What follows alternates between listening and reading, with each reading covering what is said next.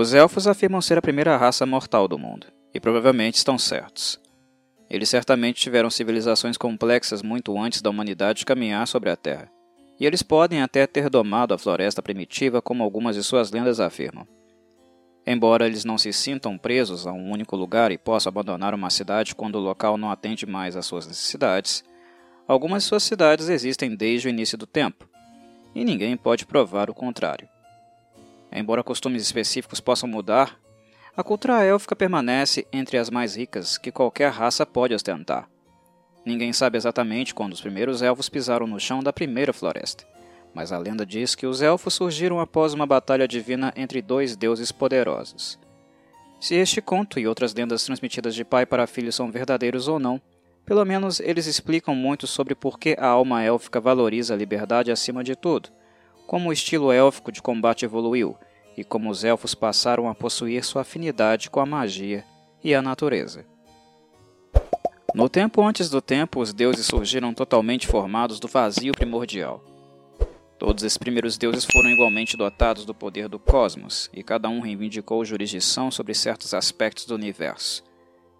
Em um espírito de cooperação que não foi visto desde então, eles construíram os mundos juntos, separando matéria de energia, terra de mar e céu de terra. Os deuses mais sábios se uniram e se chamaram Seldarini, ou irmãos e irmãs da floresta.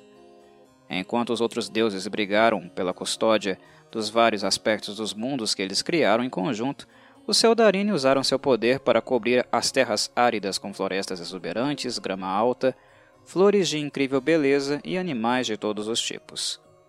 Moradin, Yondala e Gal Glidergold aliaram-se ao Seldarini, reivindicando as montanhas, planícies, colinas e áreas subterrâneas do Novo Mundo como suas. Quando Grumsh, o deus do mal que mais tarde gerou a raça Orc, percebeu que não havia uma boa parte do mundo para ele, ficou possesso de raiva. Aproveitando as cavernas, penhascos rochosos e seções da escuridão abaixo que ninguém mais queria, ele começou a planejar sua vingança. Grumsh decidiu construir para si uma fortaleza magnífica diretamente na superfície do mundo que os outros deuses haviam reivindicado. Uma a uma, ele arrancou do chão as árvores altas que enfeitavam as florestas. Uma por uma, ele as despiu de seus galhos e as colocou uma sobre a outra para construir uma estrutura vasta e tosca para abrigar os exércitos que pretendia criar. Grumsh limpou quilômetros e quilômetros de floresta dessa maneira, deixando para trás desertos áridos sobre os quais nada cresceria. Coreron Larefian, senhor e criador das vastas florestas da terra, ordenou que ele parasse, e a resposta do deus Orc foi capturar Araushni, uma deusa de beleza sombria que era consorte de Corellon, e aprisioná-la em sua fortaleza tosca. Corellon não seria incitado tão facilmente à fúria. Escolhendo uma árvore alta e perfeita, ele moldou seu tronco em um magnífico arco longo e fez de seus galhos um conjunto de flechas voadoras. Do alto de uma montanha a muitos quilômetros de distância, ele colocou uma flecha em seu arco e disparou contra a fortaleza de Grumsh. Ele disparou repetidas vezes, e cada uma de suas flechas voou por alguma fenda entre os troncos e encontrou seu alvo, perfurando o corpo do deus Orc até que seu sangue corresse como um rio, minando a base arenosa sobre a qual ele havia construído, derrubando a fortaleza e permitindo que Araushne escapasse. Enfurecido, Grumsh agarrou sua arma Estrela da Manhã e correu pela terra para enfrentar seu inimigo, o tempo todo com as flechas de Corellon chovendo sobre ele. Os dois deuses entraram em confronto com uma fúria que abalou o mundo recém-nascido. Furiosamente lutaram durante um dia e uma noite. Araushne, que esperava que a morte de Corellon pudesse lhe dar a oportunidade de se tornar rainha sobre o seu Darine, ajudou secretamente o deus Orc. Outros deuses se juntaram à luta de ambos os lados, e fogo choveu dos céus. Seguiu-se a batalha divina depois disso conhecida como a Primeira Guerra. Os outros deuses começaram a recuar, sua força e sua fúria esgotadas. Grumsh e Corellon lutaram, o poder do Senhor Orc aumentando na escuridão da noite enquanto Corellon ganhava força durante o dia. Por fim, a maior força física e resistência de Grumsh começou a prevalecer sobre a lâmina dançante de Corellon. O deus elfo virou seu rosto ferido e sangrando para o céu, e as lágrimas de Serranine Mumbou outra do seu Darini, caíram sobre ele, dando-lhe força para um golpe final. Voltando-se para seu inimigo, Corellon arrancou o olho de Grumsh com um único golpe de espada bem colocado. O Lord Orc uivou de dor e saiu correndo do campo de batalha. Conhecido agora como Deus Caolho para sempre, Grumsh nutre seu ódio pelo Seldarine, os excessos sombrios do mundo, planejando vingança. Corellon juntou o solo que havia absorvido seu sangue e as lágrimas de Serranine e o transformou em seres mortais de beleza sobrenatural, que ele chamou de Elfos. Ele então moldou elfos à imagem de cada membro do Seldarine, então os colocando na terra para serem seus administradores. Infundidos com o poder divino do sangue e das lágrimas dos deuses, os elfos assumiram o controle das florestas, mares e céus da terra. A traição de Araushne não ficou impune. Ela foi expulsa do Seldarine e transformada em uma forma de aranha demoníaca. Renomeando-se Lauf, ela criou os Drow, elfos criados à sua imagem, e retirou-se com eles para as profundezas da terra. Serranine Mumbo, cujas lágrimas deram força a Corellon em seu momento de necessidade e cuja luz prateada revelou o mal de Araushne, tornou-se a nova consorte de Corellon. Vendo as criações do seu Darine, os outros deuses lutaram para imitá-los. No entanto, sua pressa era muito grande, e cada uma de suas criações era apenas uma imitação falha e abandonada dos magníficos elfos. Por causa dessas falhas, as outras raças não podiam viver tanto quanto eles ou alcançar as mesmas alturas da civilização. Ainda assim, os elfos eram gentis com as raças que tinham bons corações e os ajudavam a se estabelecer. Os orcs, no entanto, sempre procuraram se vingar dos elfos pela mutilação de seu deus, e as duas raças nutriram uma inimizade profunda desde então. Elfos não têm tantas lendas quanto anões, gnomos e halflings, mas as que eles adotam são cuidadosamente preservadas e passadas de geração em geração. Como os elfos têm vidas mais longas do que as outras raças mortais, suas histórias passaram por menos gerações. Ainda assim, eles permanecem mais próximos da verdade do que os contos de outras pessoas, que são descontados pelos elfos como mero mito. Os elfos elevaram a narrativa a uma arte elevada, e quase todos, não apenas bardos e trovadores, a praticam. Muitos jovens aspiram aos tipos de heroísmo descritos nas histórias, mas a maioria simplesmente gosta de ouvir seus companheiros as contando sob as estrelas. Muitos contos élficos falam de heróis, poder mágico e grandes feitos antigos, Algumas são histórias de advertência contadas para evitar que os jovens ajam com muita imprudência ou confiem com muita facilidade. A maioria dos elfos aprende todos os contos clássicos de sua raça antes dos 50 anos. Mas novos heróis estão sempre criando novas lendas para contar sob as estrelas. As maçãs de Efínia Há muito, muito tempo vivia uma elfa chamada Efínia, que amava tanto o mundo natural quanto a magia arcana. Ao longo dos séculos, seus talentos para nutrir coisas em crescimento e para criar novas magias cresceram até que ela se tornou a elfa mais famosa de sua cidade. Seus jardins eram lugares de beleza selvagem onde as flores mais belas cresciam em profusão e a terra produzia os frutos mais deliciosos aparentemente sob seu comando. Todos sabiam que suas plantas eram tocadas com magia, porque quem mais além dela poderia cultivar lírios com bordas prateadas, nozes de todas as cores e gerações que cantavam canções para o céu? Alguns em sua cidade diziam que seus jardins não eram naturais, mas a maioria via suas conquistas como uma combinação perfeita de natureza e magia. No auge de sua vida, Efínia realizou seu maior trabalho, uma árvore que dava maçãs feitas de rubi. A árvore se tornou a peça central de seu jardim e Efínia foi aclamada como rainha por suas proezas mágicas. A cidade dos elfos prosperou sob sua sábia orientação, e tudo correu bem pelos próximos 200 anos. Por fim, no entanto, a cidade caiu em tempos difíceis. Um grande dragão verde se mudou para a floresta próxima, e os predadores expulsaram a caça da área e envenenaram a terra.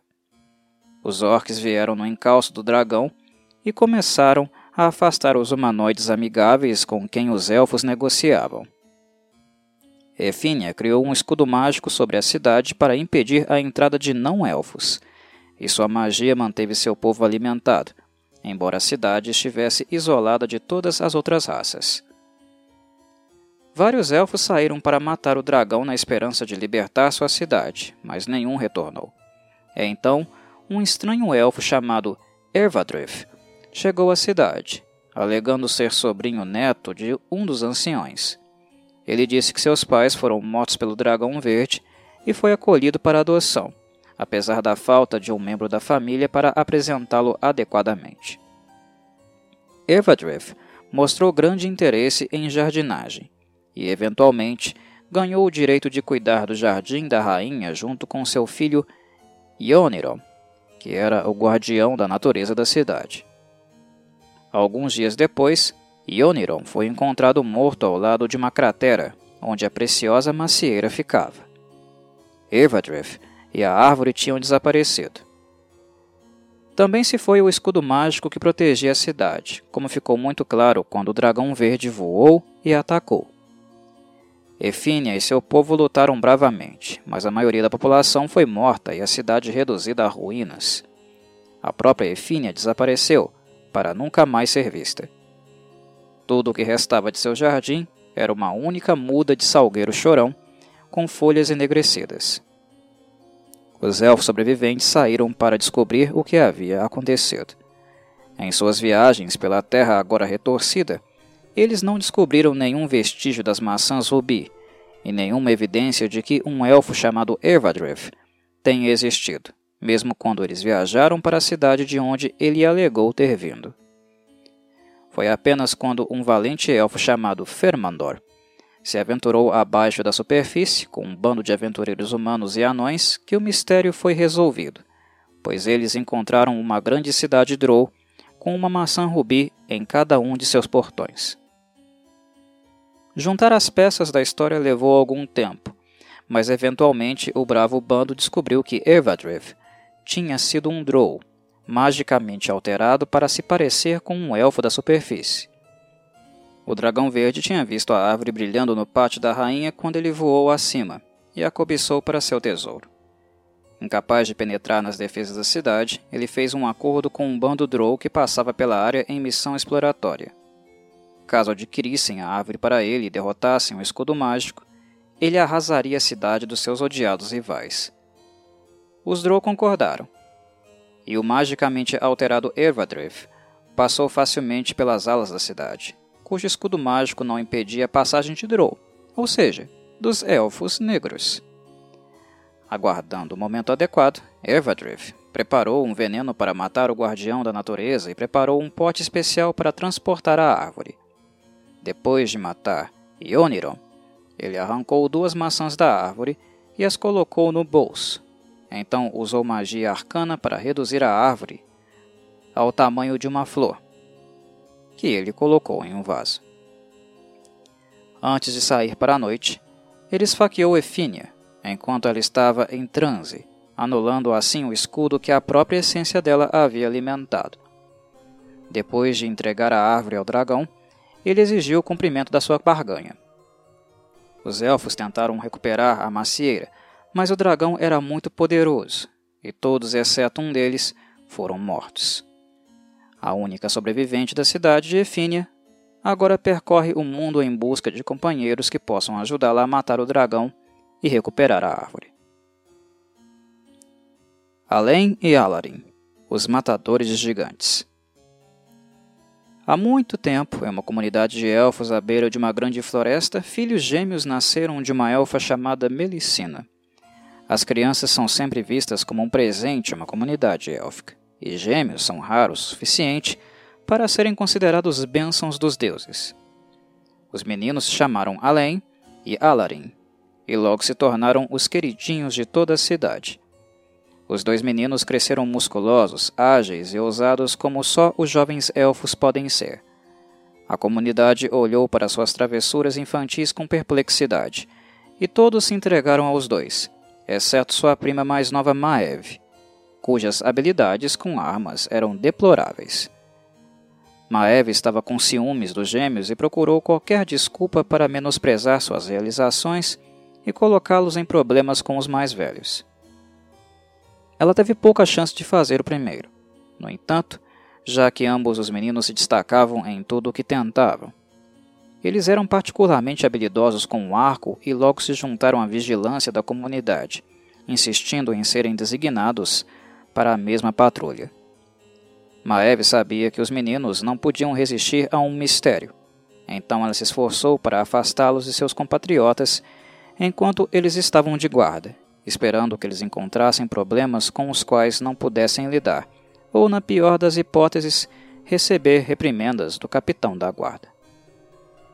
Um dia, Maeve cuidadosamente deixou um rastro de pegadas levando a um pequeno trecho de areia movediça que ela havia descoberto perto da beira de um pântano. Com certeza, os meninos o viram e se separaram do grupo para segui-lo. Em vez de cair na areia movediça, eles chegaram bem a tempo de resgatar um humano que havia caído na areia movediça da direção oposta. O humano revelou ser filho de um rei e prometeu amizade à comunidade élfica, enviando presentes para a cidade em gratidão.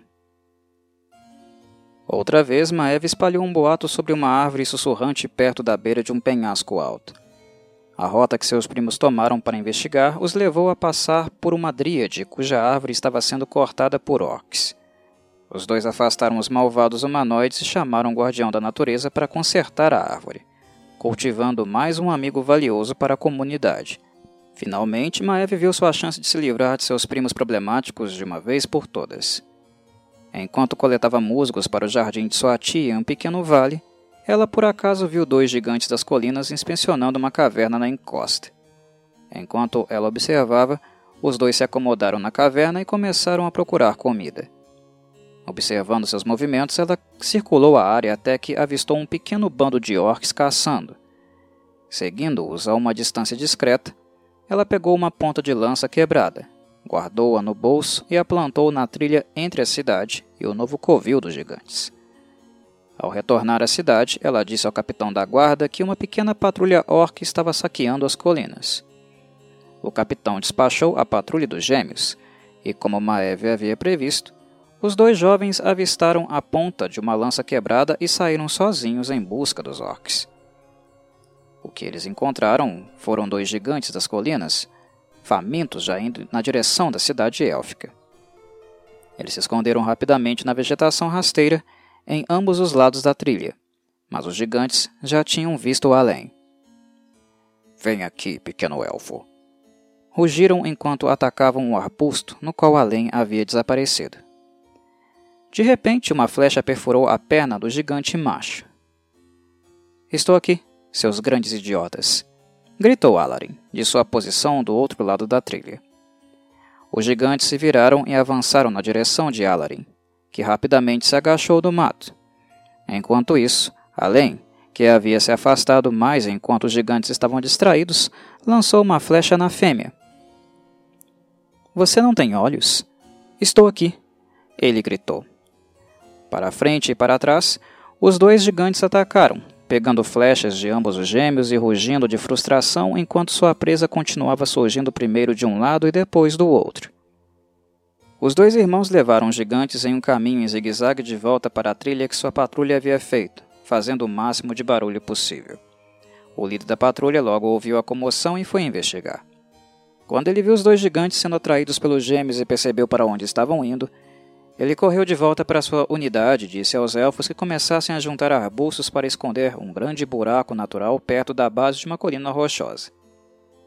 Trabalhando rapidamente, eles cobriram o sumidouro bem o suficiente para que até mesmo seu próprio povo não percebesse que estava lá. Então os elfos se esconderam atrás das árvores e esperaram. Os gêmeos perseguiam os gigantes cada vez mais perto da armadilha. Quando avistaram a patrulha, o líder gritou um sinal usando um canto de pássaro. Além e Alarin entenderam e guiaram os gigantes em direção ao sumidouro escondido. Conforme planejado, a gigante fêmea pisou em cheio no mato e caiu no sumidouro. O macho, no entanto, oscilava precariamente no limite. Ansioso para terminar o trabalho, Além saltou para a frente e empurrou o gigante com força, jogando-o no buraco. Mas, infelizmente, o gigante conseguiu agarrar Além e arrastá-lo também. Pensando rapidamente, Alarin foi até a beira do poço e lançou uma flecha. Gritando de raiva, o gigante largou Além, que saltou para o outro lado do poço e foi ajudado por seus camaradas. Quando os dois gigantes se levantaram, eles se ergueram bem acima da borda do poço, mas os elfos estavam prontos. Disparando rajadas e mais rajadas de flechas, eles mantiveram distância dos gigantes, que não podiam persegui-los até que saíssem do sumidouro. No momento em que o fizeram, as flechas mortais dos elfos já estavam quase acabando com eles. Os gigantes caíram a poucos metros do poço, flechas saindo de quase todas as partes de seus corpos. Os gêmeos foram saudados por sua bravura em salvar a cidade dos gigantes e por seu raciocínio rápido em levar os inimigos monstruosos a outros elfos. Além Alarin, aprimoraram ainda mais suas habilidades na vigília, antes de partirem sozinhos como aventureiros. Elegantes, esbeltos e ágeis, os elfos são seres de beleza sobrenatural que estão quase universalmente comprometidos com a vida em harmonia com a natureza Poucos estrangeiros podem apreciar a profundidade e a riqueza de uma cultura milhares de anos mais velha que a sua, ou a complexidade de pessoas que vivem centenas e centenas de anos. Embora os elfos sejam criaturas altamente independentes que valorizam a realização individual, suas cidades são o auge da civilização. Um dia comum na vida de um elfo. Enquanto o brilho rosado do amanhecer iluminava seu quarto, Tarivol Cianodel despertou lentamente de seu transe. Sorrindo enquanto o sol da manhã banhava seu rosto, ele se lembrou de suas reflexões durante o processo. Ele estava meditando sobre a infância, lembrando-se de um jogo que uma vez jogou com sua irmã mais nova, em que os dois escondiam flores estelares ao redor de sua aldeia e observavam para ver quem as encontrava. Druzília Amakir, a guardiã da natureza da aldeia, encontrou tantas flores que fez uma corrente com elas e deu às duas crianças. Eles nunca descobriram como ela encontrou tantas flores. Eles achavam que tinham sido muito cuidadosos em escondê-las. Tarival se espreguiçou languidamente e pegou suas roupas. Sua tia-avó, Cauena Meliamne, seu consorte e seus primos logo estariam acordados, e ele queria surpreendê-los com o café da manhã.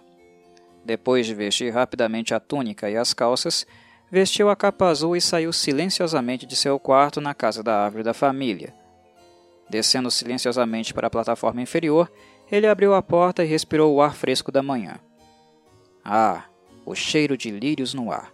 Sua tia-avó cultivava os melhores lírios do reino. Atravessou a ponte de cordas e tábuas, passou pela casa de seus vizinhos, acenando alegremente para sua amiga Dília, que espiava pela janela. Descendo rapidamente a escada pela árvore, ele caiu no chão e se dirigiu aos pomares. As árvores frutíferas do pomar comunitário não foram separadas por espécie. Em vez disso, como era o modo élfico, elas foram intercaladas umas com as outras, e com árvores de madeira em uma aparência de aleatoriedade natural. Parando apenas para cumprimentar o guardião da natureza da aldeia, Tarival dirigiu-se ao pomar para colher frutas para o café da manhã.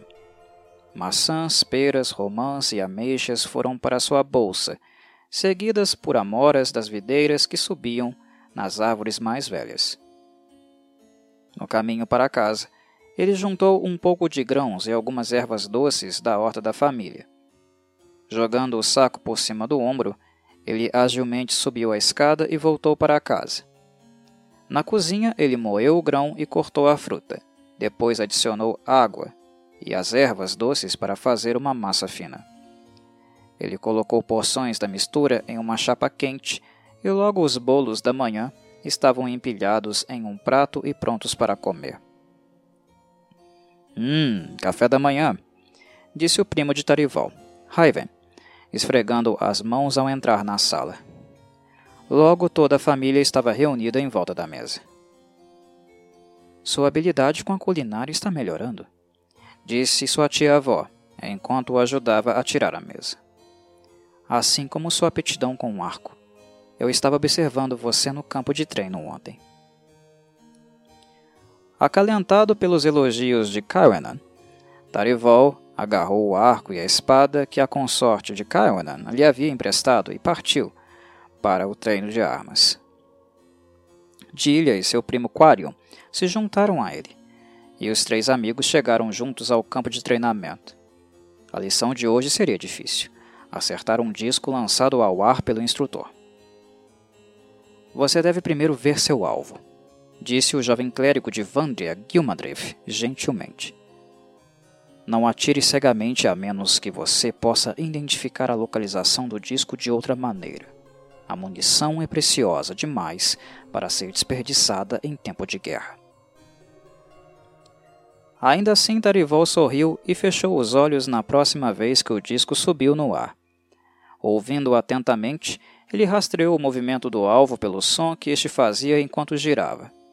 Soltando a corda do arco no momento certo, ele ouviu o som satisfatório do disco se quebrando. Estou impressionado, disse o mestre de armas, que assistia ao exercício. Nem todos aprimoram sua audição a tal ponto. Eu acredito que é hora de você servir na vigília. Tarivol ficou encantado e prometeu apresentar-se na manhã seguinte para a missão. A vigília! exclamou Dilia. Gostaria de poder participar. Os três terminaram um tiro ao alvo e se dirigiram ao arsenal para praticar com espadas. Após o aquecimento, eles formaram duplas de esgrima. Dilia se destacou em combate corpo a corpo e superou Tarival em três das quatro lutas de treino. O instrutor balançou a cabeça, ajustou a postura de Tarival e verificou o equilíbrio de sua arma. Não adiantava. Dilia continuou a brilhar e Tarival necessitava de treinos extras. Dilia e Quarion esperaram até que ele terminasse.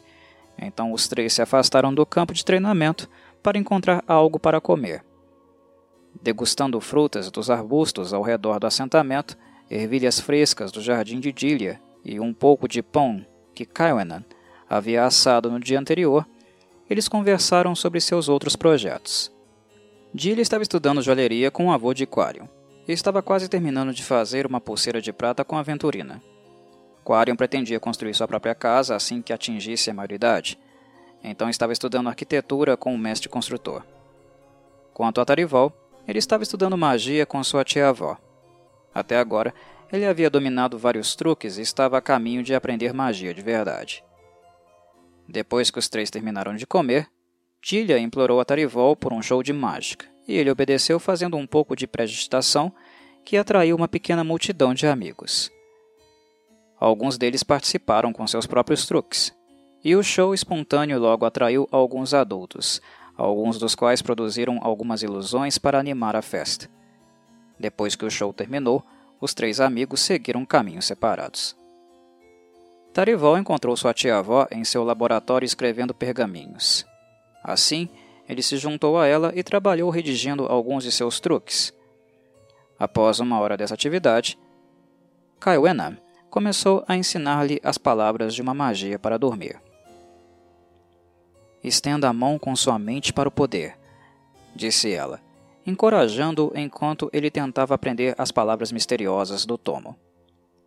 Tarivol tentou e podia sentir uma energia em algum lugar lá fora, uma energia que era quase palpável, mas que de alguma forma escapava ao seu alcance.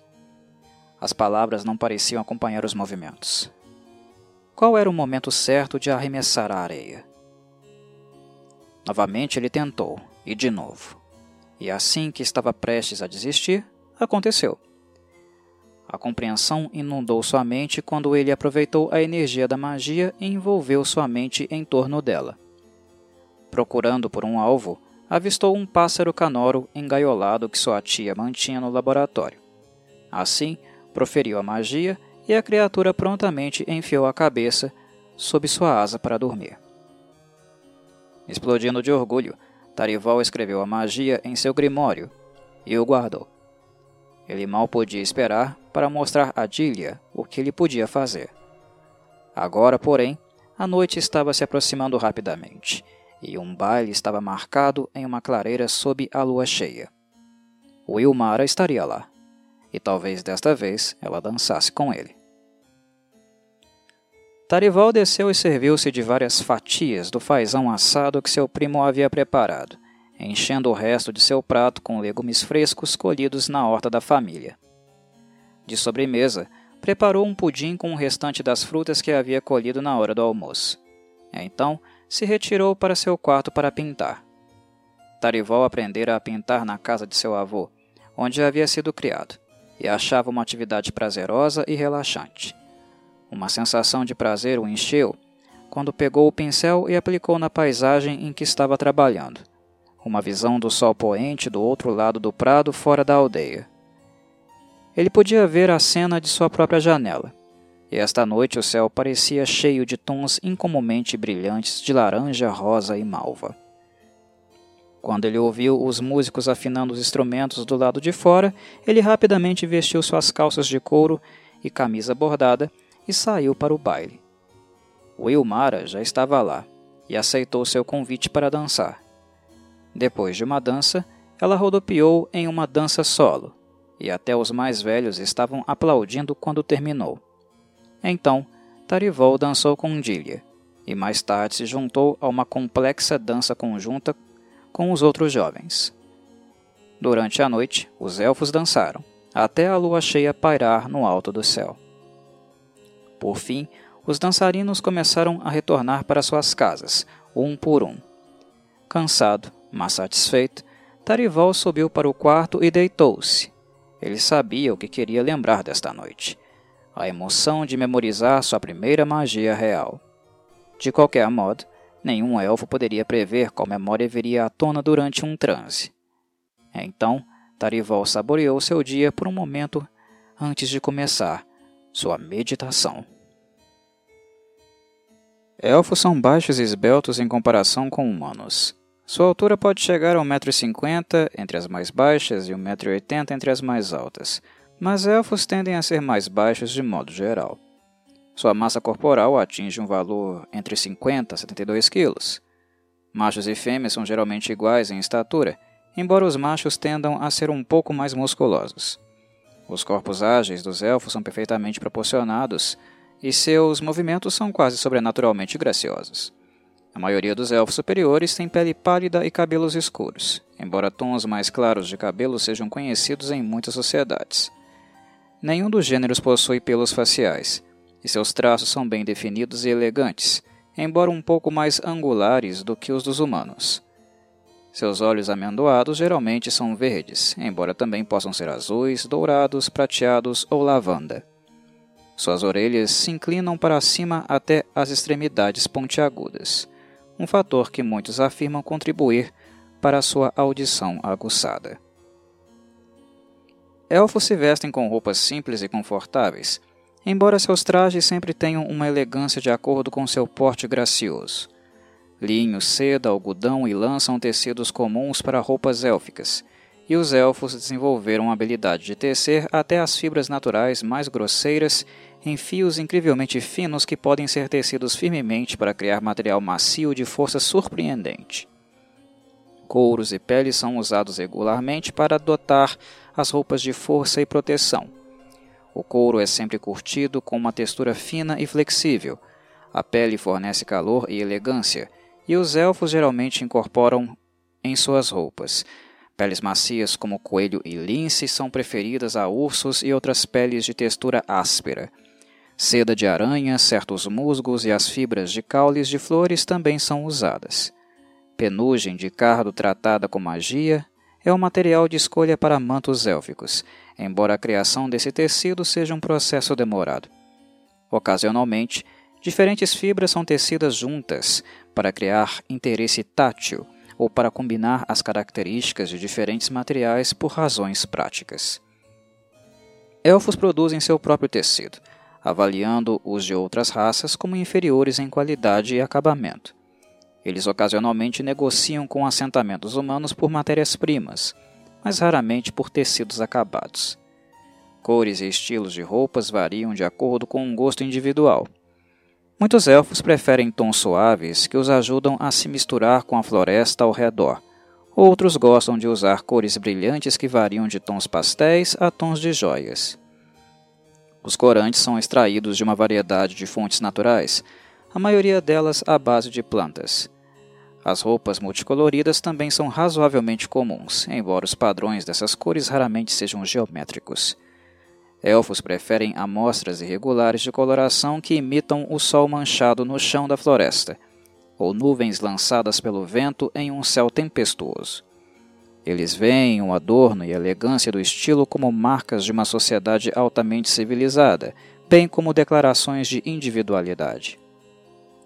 Uma túnica, manto ou calça pode ser adornada com bordados, incrustada com pequenas pedras preciosas ou decorada com pedaços de madeira polida. Alternativamente, uma peça de roupa pode ser cortada ou remendada de alguma forma dramática. O bordado pode variar de uma borda feita em linha contrastante a um design fantástico exibido com destaque em uma manga ou corpete. Fios metálicos são algumas vezes empregados para tais enfeites entre os elfos mais ricos, mas as cores da natureza, variando de tons de terra suaves a cores brilhantes do sol, do mar ou flores brilhantes, são mais comumente escolhidas como adornos. Couro e pele também podem ser tingidos, embora esses materiais sejam frequentemente deixados naturais e adornados de outras maneiras. Fixações feitas de metal são raras. Metais básicos quase nunca são usados em roupas élficas, embora metais preciosos possam servir como adorno. Normalmente, as roupas élficas são presas com ganchos ou botões feitos de madeira polida. Fechos de osso ou marfim esculpidos e tiras de couro também são comuns. O calçado normalmente consiste em botas feitas de couro flexível, afixadas em solas existentes feitas de madeira ou couro endurecido. Calçados mais delicados às vezes são usados para fins cerimoniais. As solas de couro presas à sola dos pés com longas tiras amarradas na panturrilha. São frequentemente usadas como calçados leves para dançar e outras atividades que exigem apenas proteção mínima. Sapatos esculpidos em desenhos fantásticos de cristal ou outras substâncias preciosas são ocasionalmente usados por nobres elfos durante assuntos de Estado. Todas as roupas élficas, seja para cerimônias importantes ou para uso diário, são estilizadas para facilitar o uso e o movimento. Para um elfo, Roupas que prendem, restringem o movimento, não fornecem calor ou proteção adequadas na situação para a qual se destinam, ou de alguma forma interferem nos negócios da vida, são mais do que inúteis. A quietude também é uma consideração importante, então os elfos evitam roupas que fazem mais barulho do que o farfalhar das folhas. Quase todos usam joias de algum tipo. Os materiais podem ou não ser de valor excepcional, mas são sempre trabalhados para realçar a sua beleza, em vez de ficarem rústicos e naturais. Argolas, colares, brincos, pulseiras, braçadeiras, tornozeleiras e anéis são comuns. Os designs são invariavelmente leves e arejados, em vez de ostensivos ou volumosos, e muitos refletem a natureza diretamente ou de alguma maneira estilizada. Pingentes de ouro ou prata em forma de flores ou pássaros são comuns, assim como argolas de prata cujas linhas lembram água corrente. As pedras preciosas são frequentemente incorporadas aos designs de joias, geralmente de uma maneira que as integra com o todo da peça. Pedras preciosas enormes e mal polidas, grosseiramente colocadas em engastes de ouro martelado, são para humanos e anões. Elfos preferem leveza, delicadeza e arte em suas joias. O traje típico para um membro de ambos os sexos consiste em uma túnica e calças cobertas por um manto. A túnica geralmente é feita de material leve e bem tecido, como linho fino, algodão ou seda, e as calças geralmente são feitas de lã fina. As capas são feitas de tecido resistente porque servem a uma variedade de propósitos. Um elfo pode usar uma para se aquecer, enrolar-se nela para descansar ou estendê-la no chão para se sentar. As capas de viagem geralmente são tingidas de verde, marrom ou alguma combinação desses tons para se misturar com a floresta, enquanto as capas usadas por nobres dentro da segurança de uma cidade élfica podem ser coloridas e elegantemente decoradas. São geralmente revestidas de peles ou penas, e os elfos de climas mais frios costumam usar capas feitas de um tipo de pele e forradas com uma variedade mais suave. Mantos e vestidos, elegantemente cortados, são os preferidos pelos elfos que participam das funções cerimoniais e pelos magos que trabalham em suas próprias casas. Essa vestimenta se presta bem a estilos e cores incomuns, bem como a adornos. Muitas vezes é cortada para revelar o peito, as pernas ou a barriga. Elfos se vestem apropriadamente para o clima, então eles raramente precisam adotar roupas de outras raças, a menos que estejam visitando ambientes totalmente estranhos a eles. O tão alardeado individualismo élfico dá origem a uma devoção ao cuidado pessoal inigualável na maioria das outras raças. O forte respeito dos elfos por si mesmos engendra um desejo inato de cuidar de seus próprios corpos, principalmente porque seus corpos devem durar centenas de anos. Assim, a limpeza diária foi elevada ao nível de um ritual na maioria das comunidades élficas. Elfos se banham diariamente em cursos d'água naturais, como lagos, rios e lagoas. Eles podem tomar banho com outros de sua espécie ou sozinhos, de acordo com a preferência pessoal e muitas vezes mudam suas preferências com base nas circunstâncias e no humor. Juntar-se a outro elfo no banho sem permissão é considerado particularmente rude. Nenhum costume social proíbe o banho com o sexo oposto, embora isso represente um grau de intimidade raramente encontrado fora dos limites da família. Os elfos fazem vários tipos de sabão a partir de materiais vegetais que se degradam naturalmente na água. Assim, sua propensão à limpeza completa não causa danos às plantas ou animais que vivem nos cursos d'água em que se banham. Ao contrário da maioria das outras raças, os elfos também cuidam excepcionalmente de seus dentes.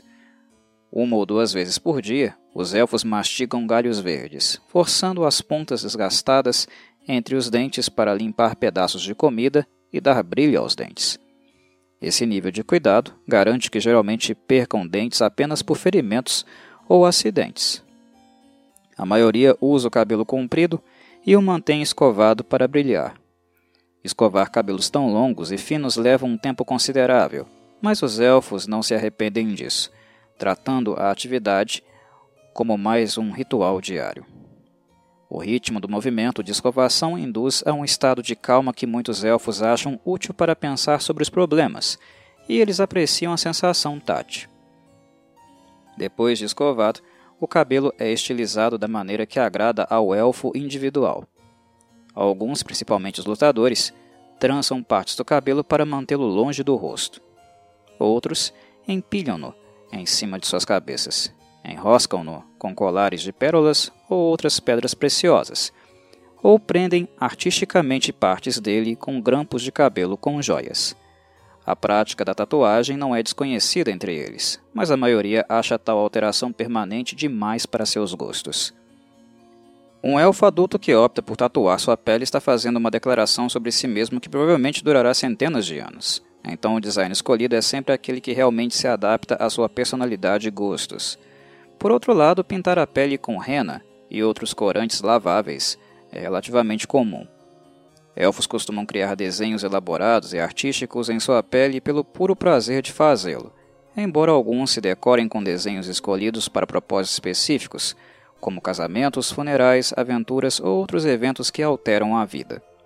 Piercings corporais não são tão raros quanto tatuagens. Muitos elfos gostam de trabalhar novos espaços em seus corpos para exibir joias.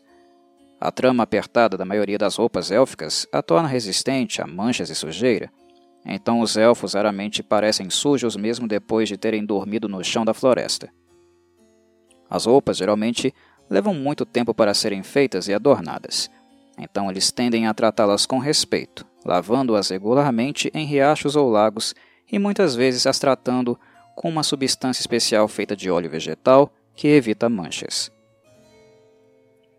Mais do que qualquer outro fator, um respeito inato pelo individualismo governa o comportamento de um elfo. Embora vivam em comunidades, cada elfo luta pela autossuficiência, bem como pela harmonia com a terra e seus semelhantes. Essa atitude gera uma expectativa de que outros seres são igualmente capazes de cuidar de si mesmos, a menos que estejam doentes ou feridos, o que às vezes faz elfos parecerem arrogantes, indiferentes e inúteis para humanos, anões e outras raças menos caóticas. Na verdade, os elfos não estão menos dispostos a ajudar os outros em necessidade do que qualquer outra raça de boa linhagem, mas seu respeito pelos limites dos outros geralmente os impede de oferecer ajuda àqueles que parecem mais ou menos capazes e não solicitaram ajuda. O forte senso de individualismo que permeia a natureza élfica também dá origem a uma forte necessidade de autoexpressão. Dada a aptidão natural para as artes, tal expressão muitas vezes se manifesta em escultura, pintura, arte têxtil, música, arquitetura, paisagismo, culinária gourmet, contação de histórias, atuação, dança ou qualquer um dos vários tipos de artesanato. Também pode assumir a forma de divergências pontuais com figuras de autoridade e até mesmo uma ocasional expressão de opinião apaixonada. Os anões, naturalmente reservados, costumam ver essas explosões como uma incapacidade de controlar as emoções, mas para um elfo, a falha em expressar opiniões representa uma tola abrogação de si mesmo. Os elfos consideram a livre expressão de tristeza ou alegria não apenas como um direito pessoal, mas também como uma necessidade social. Nenhum estigma é atribuído a um elfo que ri ou chora em público, ou que faz os outros fazê-lo por meio de uma história ou música. O fato de que a maioria se sente à vontade para expressar suas próprias emoções os torna bardos e atores particularmente bons. No entanto, muitos elfos que passam tempo com membros de outras raças aprendem a controlar suas emoções em público, muitas vezes recorrer ao humor seco para mascarar sentimentos profundos. A privacidade pessoal é uma questão de extrema importância para um elfo, e a designação do espaço pessoal é uma expressão vital do eu. Eles são ensinados desde o nascimento a estabelecer seu próprio espaço e respeitar os dos outros Assim, aproximar-se demais de outro elfo, ou pior ainda, tocá-lo sem convite, é considerado o cúmulo da grosseria. Como a maioria das comunidades élficas são estabelecidas em ambientes ao ar livre, o espaço raramente é valioso. Assim, cada indivíduo pode ter pelo menos um quarto, se não uma habitação inteira, só a seu. A câmara privada de um elfo é uma extensão de seu próprio espaço pessoal, e é considerada fora dos limites para os outros, a menos que seja dada permissão expressa para entrar. Quando o tamanho de uma comunidade se torna pesado e ameaça a sustentabilidade dos recursos ao redor, um contingente de jovens adultos geralmente se separa para encontrar um novo território. Sua vida útil prolongada permite que os elfos tenham uma visão de longo prazo em quase todos os empreendimentos. Eles raramente se apressam, preferindo dedicar um tempo para contemplar uma ação e suas possíveis consequências antes de se comprometer com ela. Embora outras raças muitas vezes argumentem que eles permitem que as oportunidades passem, os elfos sabem que as oportunidades quase sempre voltam com tempo suficiente e que as oportunidades aproveitadas sem premeditação muitas vezes acabam sendo erros. Ter uma visão de longo prazo significa que os elfos embora geralmente agradáveis para os outros, levam muito tempo para fazer amigos ou inimigos, e eles se lembram tanto de favores quanto de ofensas por séculos. Confiar nos outros é difícil para os elfos autossuficientes, e confiar em indivíduos de outras raças é particularmente difícil porque eles sabem que a vida mais curta de outras raças lhes dá um ponto de vista muito limitado e os torna propensos a ações precipitadas. O tempo de vida dos elfos também é responsável por sua natureza geralmente agradável. Mesmo demorando para formar amizades verdadeiras, eles acham prudente se comportar de maneira agradável com os outros, porque sabem que os rancores podem durar séculos. Assim, o aborrecimento evitado é muitas vezes um inimigo não feito. Essa parte de sua natureza combinada com sua beleza, quase sobrenatural, tende a torná-los queridos por membros de outras raças, a maioria das quais acha os elfos companheiros agradáveis e divertidos, embora um pouco distantes e excessivamente meticulosos.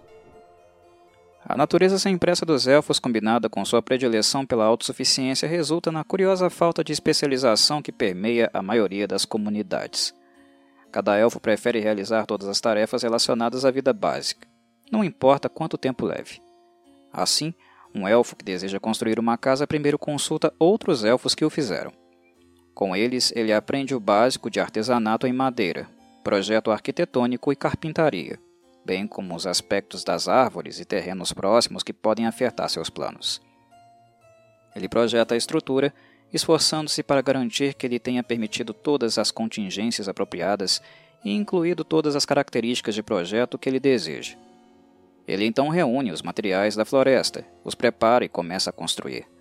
Até que sua casa esteja pronta, ele dorme ao ar livre, em um quarto dentro da casa de sua família ou em alguma estrutura tosca que ele construiu como abrigo temporário. O elfo não se importa se seu projeto leva cinco meses ou 50 anos. O único objetivo importante é construir uma estrutura de acordo com suas próprias especificações pessoais. Este desejo de autossuficiência completa, ou como alguns dizem, autoindulgência, significa que a maioria dos elfos em qualquer comunidade começa suas carreiras com muitas habilidades diferentes, porque eles passam um tempo considerável trabalhando em uma variedade de ofícios. Alguns, no entanto, caem na especialização parcial simplesmente porque passam mais tempo realizando atividades de que gostam do que aquelas de que não gostam. Por exemplo, um elfo pode gostar de fazer pinturas, enquanto outro sente grande prazer em preparar refeições gourmet.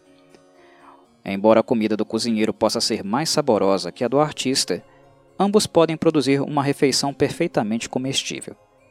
Embora os elfos muitas vezes pareçam despreocupados e autoindulgentes, eles podem ser focados e implacáveis enquanto envolvidos em projetos específicos.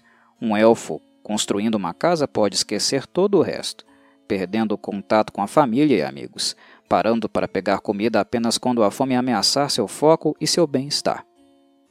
Eles raramente se preocupam com membros da família que desaparecem em seu trabalho por longos períodos, sabendo que eles retornarão com histórias para contar e novos trabalhos para mostrar quando tiverem concluído seus projetos. Eles verificam discretamente os membros da comunidade que estiverem ausentes para garantir que nenhum acidente tenha acontecido com eles. Perturbar o foco de um elfo absorto em seu trabalho, no entanto, simplesmente não é feito. Muitas raças longevas ficam entediadas com suas longas vidas, mas os elfos raramente. Seu amor pelo mundo natural permite que tenham prazer em cada novo nascer do sol, ouvindo o canto dos pássaros e sentindo o orvalho da manhã em seus pés como se fosse a primeira vez. Longas separações de companheiros benfeitores que se aventuraram ou trabalharam em projetos longos resultam em dias e noites de companheirismo renovado mais tarde. Além disso, Sempre há algo novo para aprender, algum novo caminho para explorar, ou algum novo companheiro com quem possa passar alguns anos. O tédio é quase desconhecido para os elfos. Eles se consideram responsáveis por seu próprio prazer, tanto quanto por sua própria refeição.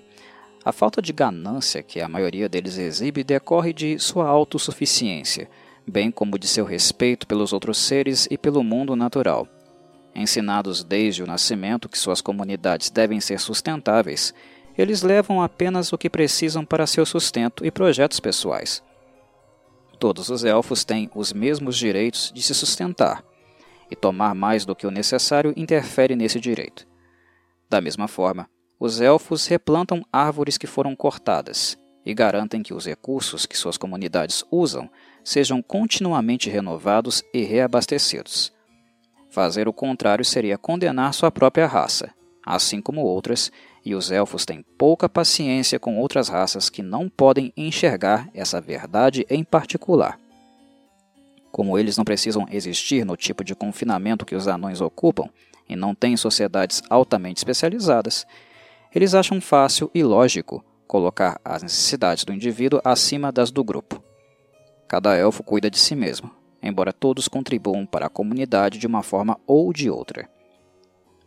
As disputas acontecem com menos frequência do que em outras comunidades humanoides porque os elfos geralmente estão atentos aos direitos e limites dos outros e tentam se dar bem com todos. Assim, embora existam leis, elas são aplicadas com mais leveza do que em assentamentos humanos, porque cada situação é considerada única. Qualquer um que não esteja satisfeito com a resolução de uma disputa em uma comunidade élfica está livre para sair. Nenhum estigma está ligado a quem o faz, embora um elfo que entra em uma nova comunidade seja frequentemente tratado com certa reserva por algumas décadas, até que seus vizinhos o conheçam bem. As maiores virtudes para um elfo são a capacidade de cuidar de si mesmo, habilidade com magia e arte e um alto grau de criatividade pessoal. Membros de raças menos civilizadas são vistos com um divertimento presunçoso pelos elfos. Da mesma forma, um elfo considerado frívolo por outras raças pode ser reverenciado como um gênio criativo por seu próprio povo.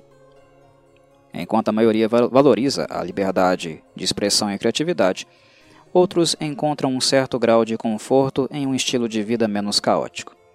Em particular, elfos que desejam dedicar suas vidas inteiras à busca de uma única arte podem procurar comunidades humanas nas quais possam comprar os produtos das habilidades de outros em vez de dedicar um curto período de tempo para se tornarem completamente autossuficientes. Esses elfos geralmente mantêm sua atitude geralmente agradável, mas muitos estão tão focados em sua própria arte que negligenciam as interações sociais tão necessárias a uma comunidade especializada. Mesmo assim, eles tendem a se encaixar mais facilmente em comunidades não élficas do que outras raças.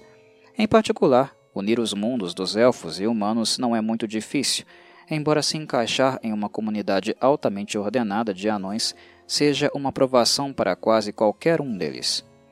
De modo geral, elfos tendem a ser bastante tolerantes com outras raças, mesmo aquelas que vivem vidas muito estruturadas.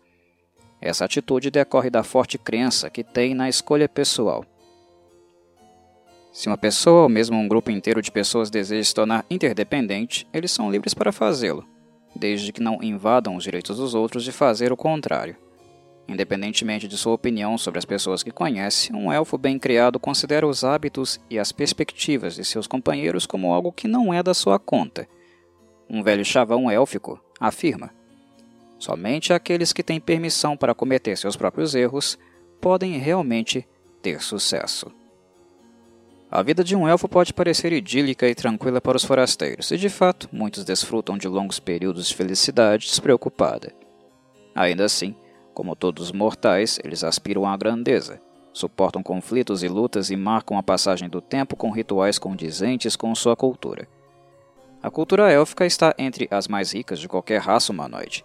Sua longa vida útil permite que os elfos persigam seus interesses por mais tempo do que os humanos podem e aperfeiçoem as habilidades que adquiriram. O resultado é uma cultura complexa, rica em arte, conhecimento e todos os traços encontrados na mais alta das civilizações. Ao contrário dos anões, os elfos valorizam a arte por si mesma. Um objeto de arte não precisa ser nada além de belo para ser valorizado em uma comunidade élfica. Os elfos também encontram alegria em transformar objetos mundanos em coisas belas. Objetos estritamente utilitários são bons em uma emergência, mas por que não torná-los bonitos também? Criar um objeto funcional sem beleza é considerado imperdoavelmente preguiçoso e um desperdício de tempo e recursos. As artes visuais são altamente valorizadas na sociedade élfica, e os exemplos abundam em todos os lares. Pintura, escultura, tecidos, design de moda, metalurgia, forja de armas e armaduras, joalheria, cerâmica e todos os tipos de artesanato são considerados formas de autoexpressão com as quais todo elfo deve ser proficiente. Traduzir os sentimentos de alguém em um objeto duradouro de beleza é considerado uma grande conquista na cultura élfica. A arquitetura está entre as artes élficas mais valorizadas, e projetar estruturas de graça e estilo é um sonho que muitos jovens elfos aspiram. Na maioria dos casos, os mais belos edifícios élficos são aqueles que se encaixam perfeitamente no ambiente natural. Casas construídas em galhos de árvores, cavernas esculpidas em cristal e caramanchões enfeitados com flores no deserto. A ornamentação em tais edifícios é geralmente simples, mas elegante, e feita de uma maneira que aprimora, em vez de sobrecarregar, as linhas básicas da estrutura. A música também é uma forma de expressão artística muito amada, e os bardos elfos refinaram sua arte a um alto nível. A música élfica pode ser melodiosa e alegre, triste e profunda, ou qualquer outro estilo intermediário. Elfos fazem mais uso de flautas, alaúdes, harpas e instrumentos de cordas exóticos do que a maioria das outras culturas, e menos uso de chifres altos e instrumentos de percussão. Suas escolhas de instrumentos e estilos de composição combinam-se para produzir as delicadas melodias pelas quais são justamente famosos. O drama também é uma forma de arte reconhecida e apreciada nas comunidades élficas, e a maioria dos assentamentos realiza peças ao longo do ano. Muitos elfos gostam de atuar e se tornam bastante proficientes nisso, e essa habilidade os ajuda a conduzir negociações delicadas com outras raças. Eles elevaram a palavra escrita a um nível mais alto do que a maioria das outras raças. Algumas outras têm tradições orais quase tão ricas quanto as dos elfos, mas o povo de Corellon criou uma verdadeira arte da escrita. Sua forma fluida e linguagem lírica emolduram poesia e prosa de beleza inestimável, cheias de uma profundidade de emoção raramente vista em raças de vida curta. Os elfos vivem muito e veem muito, mas ao invés de endurecê-los, suas experiências servem para enriquecer suas almas. Somente através da escrita a profundidade de seus sentimentos se torna verdadeiramente óbvia. Eles tendem a tomar cuidado com o que dizem em voz alta, principalmente entre pessoas de fora. A maioria dos elfos mantém diários pessoais nos quais registram suas atividades diárias ou semanais. Escrever em um diário é uma atividade quase ritualística, um momento de reflexão durante o qual um elfo tenta encontrar significado nos eventos do dia e expressá-los nas palavras certas para transmitir a informação como se o leitor estivesse presente. O verso às vezes é usado em jornais, mas a prosa lírica é preferida por muitos. Diários de elfos que morreram são muitas vezes passados para outros membros da família como heranças valiosas, e elfos vivos geralmente trocam diários para acompanhar a vida uns dos outros, ou para obter informações sobre técnicas para criar itens que eles não fizeram anteriormente. Quase todas as formas de arte e artesanato são representadas em comunidades élficas. Reuniões espontâneas de músicos ou artistas são comuns, algumas dessas ocasiões evoluíram para eventos anuais. Os visitantes passeiam pela área em que os artistas se reuniram e comentam, visitam e geralmente apreciam a arte que está sendo exibida ou apresentada. Algumas reuniões exigem que os objetos de arte sejam criados no local, por artistas individuais ou grupos. Escultores, pintores e arquitetos costumam participar desses eventos, assim como artesãos de vários tipos. Os itens assim criados geralmente são doados para a comunidade em geral ou apresentados como presentes para familiares, amigos ou nobres. Os únicos prêmios dados em encontros de arte élfica são aclamação e fitas especiais feitas de ramos de salgueiro retorcidos, mas os benefícios não oficiais de ganhar tais prêmios são imensos. O elfo cujo trabalho foi reconhecido desta forma é bem-vindo em todas as comunidades élficas da região. Embora muitos forasteiros assumam que os elfos têm pouca ou nenhuma tecnologia, o oposto é verdadeiro. O amor tradicional dos elfos pelo aprendizado, arte e magia, os levou a mergulhar profundamente em muitos ofícios, especialmente aqueles que resultam na criação de objetos necessários que são fortes, duráveis e bonitos. Como armas, armaduras, fortificações e trabalhos em pedra são muitas vezes necessários para a segurança da comunidade, os elfos há muito estudam as artes da metalurgia, engenharia e arquitetura militar com a intenção de produzir trabalhos que demonstrem tanto a habilidade do criador quanto seu olhar para a beleza. A propensão dos elfos para aprender a fazer por si mesmos garante que essas técnicas sejam difundidas entre a população e que existam pelo menos alguns mestres de cada tipo de ofício. Eles preferem magia à maquinaria e preferem desenvolver uma magia ou substância alquímica do que um dispositivo mecânico para realizar uma função específica. Constructos com poderes mágicos, como os golems, são raros mas não desconhecidos entre os elfos. Eles veem pouco propósito em dispositivos de economia de tempo ou trabalho, porque têm muito tempo para atingir seus objetivos. No entanto, apreciam dispositivos que podem proteger seus entes queridos e bens quando estão ausentes por longos períodos. A adoção de novos avanços mágicos ou tecnológicos geralmente acontece rapidamente entre eles, que são fascinados por novos desenvolvimentos e ansiosos para experimentá-los. No entanto, adições duradouras ao arsenal élfico são raras porque eles estão igualmente ansiosos para experimentar o próximo dispositivo ou magia e abandonar o antigo se for menos eficaz. A magia é tão necessária para a maioria dos elfos quanto respirar. Mesmo aqueles que não se tornam magos, feiticeiros ou bardos geralmente consideram a magia parte de suas vidas diárias e a usam na forma de itens mágicos. Para o modo de pensar de um elfo, não há quase nada que não possa ser feito total ou parcialmente por magia. Por causa de sua natureza altamente individualista, eles frequentemente desenvolvem novas magias e itens mágicos. Sua aptidão para manejar magia é lendária, embora nem todos os elfos escolham a magia arcana como trabalho de suas vidas. As comunidades são estimuladas com magia de várias maneiras. A chama contínua fornece luz à noite e a levitação dá acesso a casas nas árvores para aqueles que não desejam incentivar os visitantes, mantendo escadas por perto. Os pais acompanham seus filhos por meio da clareaudiência, clarividência, e os amantes se comunicam pela magia e mensagem. Se a magia pode tornar a vida mais fácil ou mais rica de alguma forma, os elfos pensaram nisso eles empregam magia arcana em todas as suas formas, embora o modo dos magos seja o caminho mais comum para a maestria mágica. Feiticeiros são considerados talentosos, mas amadores, e talvez um pouco preguiçosos porque sua seleção de magias é muito limitada. Muitos feiticeiros elfos se especializam em combate ou magia elemental, e muitos combinam magia arcana com a busca de alguma profissão não mágica, como guerreiro, ladino ou patrulheiro.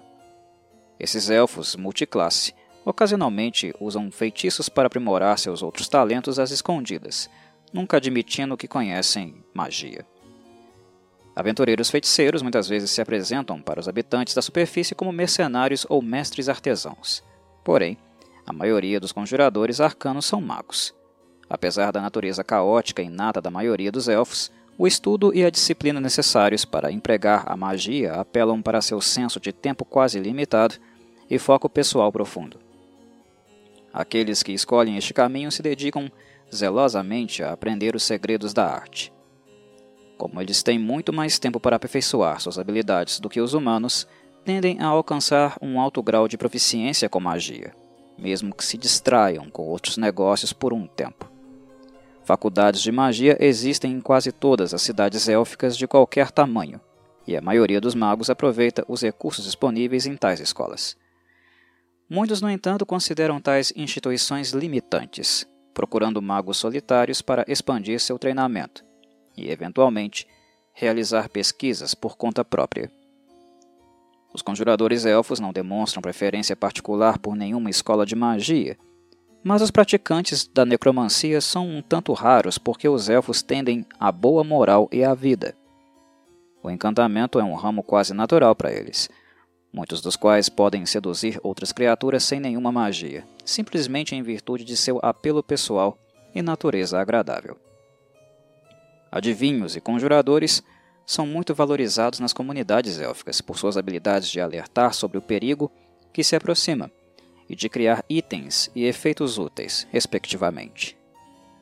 Evocadores são tratados com um pouco menos de admiração do que por outras raças, porque os elfos estão acostumados a efeitos mágicos e tendem a valorizar a utilidade e a beleza mais do que o poder destrutivo. Muitos elfos magos constroem torres ou fortalezas para conduzir suas pesquisas. Tais estruturas são muitas vezes colocadas à parte da comunidade para evitar pôr em perigo outras pessoas com experimentos que deram errado.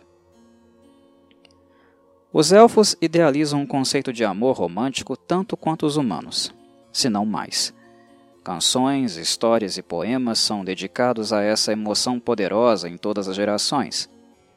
No entanto, para os elfos, o amor é mais assustador do que para os humanos, porque amar o outro, o suficiente para compartilhar toda a vida, significa abrir mão de uma medida da independência que os elfos tanto valorizam. Assim, embora o conceito de amor fascine os elfos sempre curiosos, a maioria não tem pressa em encontrá-lo e abraçá-lo por si mesmos. Os namoros entre casais elfos são geralmente longos, muitas vezes durando décadas antes que os parceiros se comprometam com um casamento. Paradoxalmente, os elfos geralmente acham mais fácil se comprometer com relacionamentos românticos de longo prazo com humanos do que com outros elfos. Os 50 anos ou mais que tal união pode durar antes da morte do parceiro humano nada mais são do que um interlúdio agradável para o elfo. Não mais do que o tempo que pode levar para produzir uma obra-prima artística ou aprender um novo ofício. Permanecer focado em um único parceiro por esse período de tempo é relativamente fácil para um elfo e permite-lhe uma maior compreensão das vidas e processos de pensamento de raças de vida curta. Um casamento entre elfos, no entanto, é um compromisso de séculos que nunca é assumido levianamente. Flertes leves e até mesmo flertes de longo prazo entre elfos são mais comuns do que casamentos reais. As crianças produzidas a partir de tais arranjos informais não carregam nenhum estigma, porque uma nova vida é sempre bem-vinda em quase todas as comunidades élficas, qualquer que seja o relacionamento que a produziu. Embora os elfos atinjam a maturidade física aos 25 anos, os casamentos quase nunca ocorrem em uma idade tão jovem. Na prática, elfos com menos de 100 anos são considerados jovens demais para o casamento e são fortemente desencorajados a considerar um arranjo tão permanente até que tenham mais algumas décadas de experiência para entender a si mesmos. Nenhum consentimento dos pais ou do clã é necessário para namoros. Um elfo adulto é livre para se associar com qualquer um que aceite suas atenções, até mesmo alguém de outra raça. Elfos quase nunca arranjaram casamentos porque tal conceito é diametralmente oposto ao seu ideal de liberdade individual. Uma cerimônia de casamento élfica pode assumir muitas formas. Embora muitas vezes seja um ritual celebrado diante de toda a comunidade, pode consistir simplesmente em dois elfos falando as palavras que os unem para sempre sem testemunhas, exceto as árvores e a grama. A maioria dos casamentos são oficiados por um sacerdote de qualquer divindade que o casal considere apropriado. Na maioria das vezes, Hanali Selanil, mas às vezes Corellon Larefian. Os dois elfos escrevem e falam seus próprios votos, e o sacerdote usa suas próprias palavras para selar a união. Assim, uma troca de votos equivale a uma troca de essência de vida que liga para sempre um ao outro. Os dotes geralmente não são trocados, a menos que o casamento seja de considerável importância política, embora presentes da comunidade para o casal recém-casado sejam comuns. Embora os elfos raramente se desapaixonem e quase nunca se casem novamente após a morte de um cônjuge, eles geralmente passam algum tempo longe um do outro como forma de renovar o relacionamento. Essas férias, um do outro mantêm um casamento fresco e vital, permitindo que cada parceiro cresça independentemente do outro. Os forasteiros muitas vezes acreditam erroneamente que os elfos têm pouco amor pela família, amigos e comunidade porque podem sair de casa por anos a fio para seguir seus próprios desejos. No entanto, enquanto os elfos são inegavelmente egocêntricos, eles geralmente nutrem uma afeição profunda por suas famílias e amigos. A extensão desse afeto pode ser vista em sua vontade de deixar ir e confiar que seus entes queridos retornarão para compartilhar mais tempo com eles. De fato, quando um elfo que esteve ausente de sua comunidade por um longo período decide voltar para casa, pouco pode ficar em seu caminho, e a alegria de seus entes queridos ao retornar é realmente ilimitada. Celebrações que se estendem por semanas geralmente envolvem o retorno de um membro da comunidade há muito ausente, que sem dúvida tem muitas histórias para contar de suas viagens. Tais histórias servem para enriquecer a compreensão e o conhecimento de toda a comunidade. Embora um elfo atinja a maturidade mental e física aos 25 anos, Muitos poucos elfos se tornaram pais até muito mais tarde na vida. Eles raramente sentem que estão prontos para se estabelecer e começar famílias antes dos 100 anos de idade, e a maioria para de ter filhos logo após atingir a idade de 200. As crianças elfas não são tão numerosas quanto se poderia esperar, dada a duração dos anos de criação, porque os elfos são menos férteis do que os humanos e outras raças de vida mais curta. Um casal humano típico pode ter de um a quatro filhos ao longo de uma década, mas um casal de elfos pode levar 50 anos para ter o mesmo número.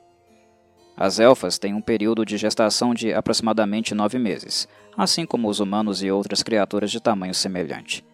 Uma vez que uma criança nasce, seus pais geralmente criam o jovem durante os primeiros anos e, em seguida, promovem-no para uma sucessão de parentes mais velhos até que ele atinja a maturidade. Essa prática proporciona a formação da criança em diversas áreas e permite que os pais voltem à busca de seus próprios interesses. Também encoraja os jovens elfos a desenvolver seu próprio senso de identidade e um grau de independência pessoal. Elfos consideram a guerra o último recurso para resolver disputas. Embora não sejam covardes, eles sabem que podem esperar viver por centenas de anos e são avessos a arriscar suas vidas por questões mesquinhas. Já que virtualmente todos estão de acordo neste ponto, eles quase nunca guerreiam contra sua própria espécie, exceto por escaramuças periódicas entre elfos da superfície e Drow, do subterrâneo.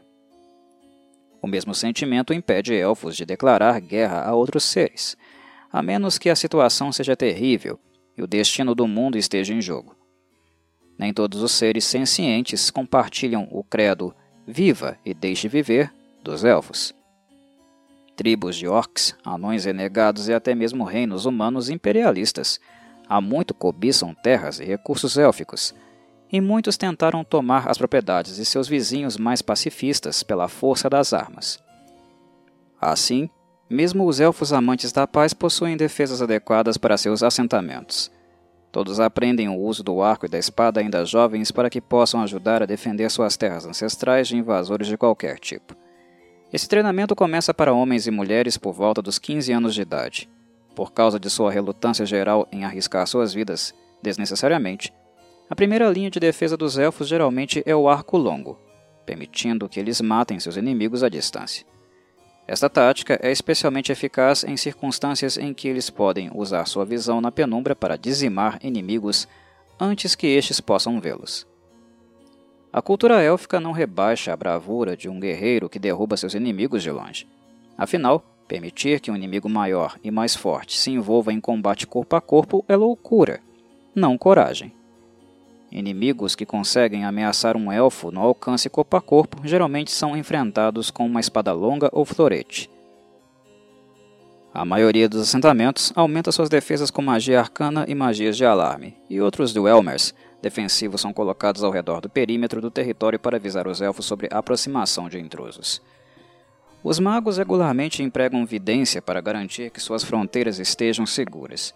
Além disso, magos e feiticeiros sempre fazem parte de qualquer grande batalha, aumentando a eficiência mortal dos arqueiros com evocações à distância, como bola de fogo, cone de frio e outras magias prejudiciais. Muitos elfos seguem para outras profissões menos orientadas para o combate depois de completar seu treinamento inicial com armas, mas alguns seguem o caminho do guerreiro, usando sua agilidade natural e astúcia para defender suas terras natais. Esses elfos podem patrulhar os perímetros de suas terras em bandos de guerra soltos, ou servir como uma milícia informal em suas cidades.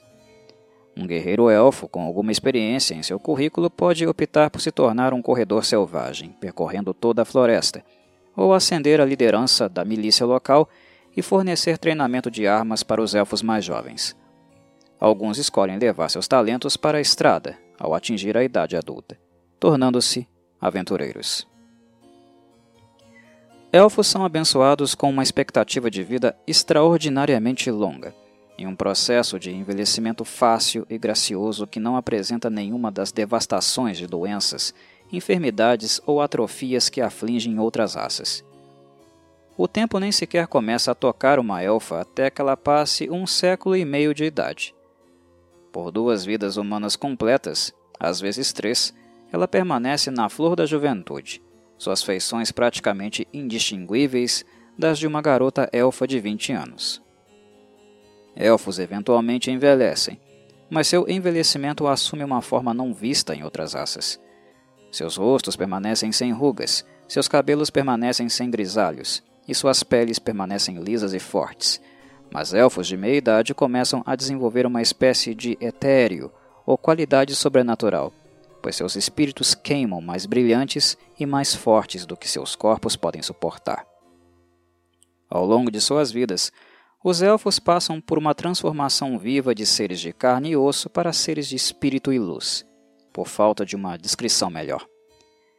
Força física, rapidez e resistência desaparecem lentamente, mas os elfos não sofrem dor, dificuldade ou doença em seu envelhecimento. Mesmo que seus corpos fiquem mais fracos, eles gozam de boa saúde e beleza física até o momento da morte. Enquanto outros podem ser enganados pela aparente juventude de um elfo idoso, o próprio elfo não. Uma espadachim elfa não passa suas últimas décadas tentando ser a lutadora que foi em sua juventude.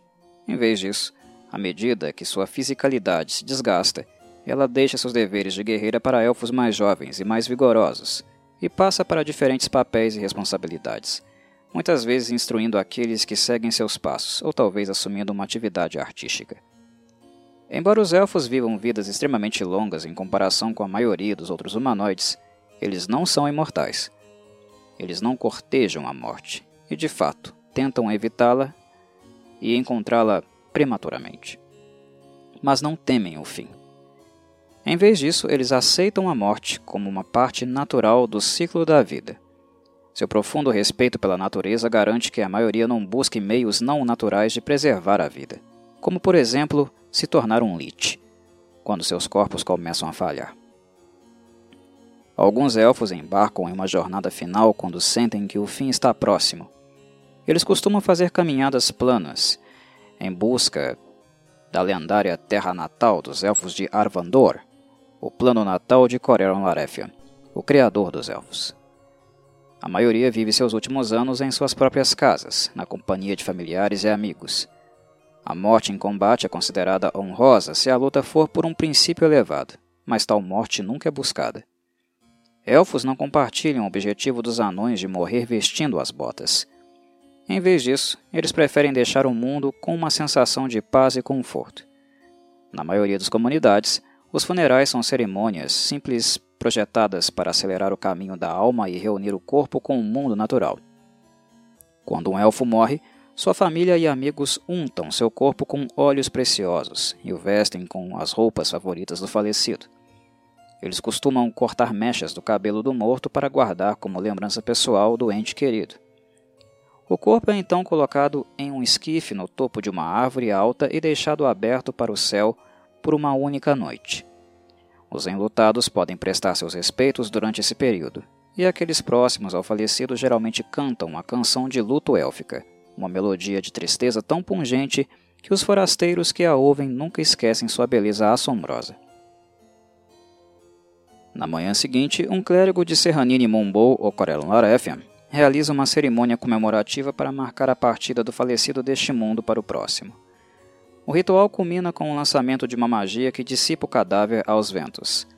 Esta magia garante que nenhum necromante sujo possa violar os restos mortais, contorna a necessidade de uma tumba e acelera o processo de reunir o corpo do falecido com o mundo natural. Após o desaparecimento do corpo, a comunidade realiza leituras de poesias, mostras de arte e outros eventos culturais em homenagem ao falecido. Caso um elfo morra em uma situação onde exibir o corpo a céu aberto seja impraticável e nenhum clérigo esteja presente para cuidar dos restos mortais, o corpo é simplesmente embrulhado em linho limpo e enterrado. A sepultura fica marcada para que os restos mortais possam ser recuperados e cuidados adequadamente em algum momento posterior.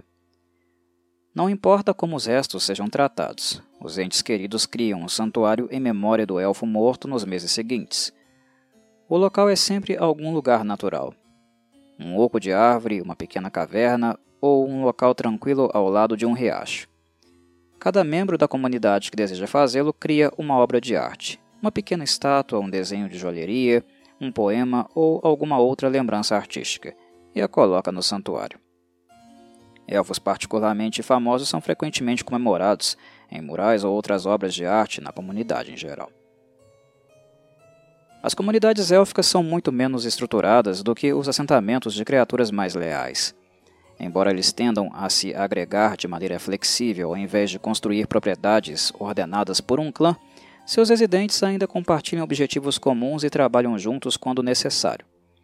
Para os elfos, tradições são diretrizes, não regras. E novas ideias que oferecem melhores métodos de gerenciamento da vida em grupo são sempre bem-vindas. Ao contrário das comunidades de quase todas as outras raças humanoides, as comunidades élficas são em sua maioria não especializadas. Ou seja, ninguém exerce uma profissão com a exclusão de todas as outras. Não há açougueiro, padeiro ou armeiro, por exemplo. Em vez disso, cada cidadão encontra ou faz o que precisa por conta própria. Todo elfo aprende a cozinhar uma refeição razoável, como fazer roupas e armas úteis, como coletar comida da floresta como cuidar de feridas e como construir um abrigo. Se um elfo adoecer ou ficar incapacitado, seus amigos e familiares ajudam a suprir suas necessidades até que ele se recupere. Espera-se que ele pague essa dívida prestando serviços aos necessitados dentro da comunidade. Mas não existem requisitos definidos. No entanto, se ele deixar de pagar sua dívida aos olhos da comunidade, ele não pode esperar ajuda em tempos futuros de problemas. Espera-se que os elfos adquiram as matérias-primas para seu trabalho por conta própria. No entanto, quando um determinado material está em falta, os estoques comunitários são reunidos. Qualquer elfo da comunidade tem acesso livre a essas lojas e pode levar o que precisar. Caso os suprimentos de uma comunidade se esgotem, o último indivíduo conhecido por ter acessado as lojas é encarregado de reabastecê-los, não importa o quão longe ele precise ir para fazê-lo. Por causa de sua autossuficiência quase completa, os elfos raramente precisam comprar qualquer coisa de outra pessoa. Assim, há pouca necessidade de dinheiro em sua sociedade. A maioria deles tem algumas moedas que ganharam através de aventuras ou vendendo seus produtos para outras raças, mas um elfo pode se dar perfeitamente bem sem dinheiro algum, dentro de sua própria comunidade, é claro. Para um elfo, há muito mais valor na beleza do que na moeda apesar do fato de que qualquer um pode cuidar de suas necessidades básicas dentro de uma comunidade élfica, um grau de especialização se insinua simplesmente porque certos elfos preferem certas atividades e se tornam melhores nelas do que outros elfos. Por exemplo, um elfo pode ter paixão por projetar e construir casas, enquanto o outro prefere produzir roupas. Uma solução natural é que o primeiro elfo construa uma casa para o segundo, depois de completar a sua e que o segundo elfo forneça roupas e lençóis para o primeiro durante o projeto. Essa troca é comum em quase todas as comunidades élficas e é vista como uma solução elegante, que permite que cada indivíduo persiga sua paixão. No entanto, nenhum elfo sozinho deve fornecer um serviço específico para toda a comunidade, e nenhum acordo de troca pode ocorrer a menos que ambas as partes concordem com os termos. Embora a realeza exista a liderança não é necessariamente passada de pai para filho, como é frequentemente o caso em terras humanas. Os líderes de uma comunidade élfica geralmente são escolhidos por aclamação. São as pessoas a quem os moradores recorrem com disputas ou questões que afetam a comunidade em geral. Muitos reis e rainhas famosos alcançaram suas posições através do uso efetivo de magia ou estratégia em tempos de guerra, mas alguns são escolhidos por sua sabedoria em resolver disputas e sua capacidade de assumir o controle quando os problemas surgem. As abdicações ocorrem ocasionalmente e os governantes muitas vezes simplesmente se aposentam quando se cansam dos assuntos de Estado. Ocasionalmente, um governante respeita tanto a sabedoria de um determinado conselheiro que compartilha a liderança da comunidade com essa pessoa. Os sucessores geralmente são membros da família ou círculo íntimo do líder atual, porque aprendem cedo como gerenciar uma comunidade de indivíduos altamente independentes. Quando a rainha está ocupada, é natural que ela pergunte ao filho ou consorte se ele pode ajudar. O governante atual também pode sugerir um sucessor para a comunidade. Embora seja raro os moradores recusarem um sucessor nomeado, eles não têm obrigação de aceitá-lo. Disputas sobre liderança são raras, mas quando ocorrem quase nunca são resolvidas por meios violentos. Líderes não são tão importantes para os elfos altamente independentes quanto são para membros de raças mais leais, e disputas sobre tais posições não valem um risco de vida. Nos casos em que vários candidatos querem uma posição de liderança, os candidatos apresentam suas qualificações à comunidade em uma grande reunião e os moradores escolhem entre eles. Tais reuniões geralmente apresentam oratória apaixonada por parte dos candidatos e ocasionalmente uma busca.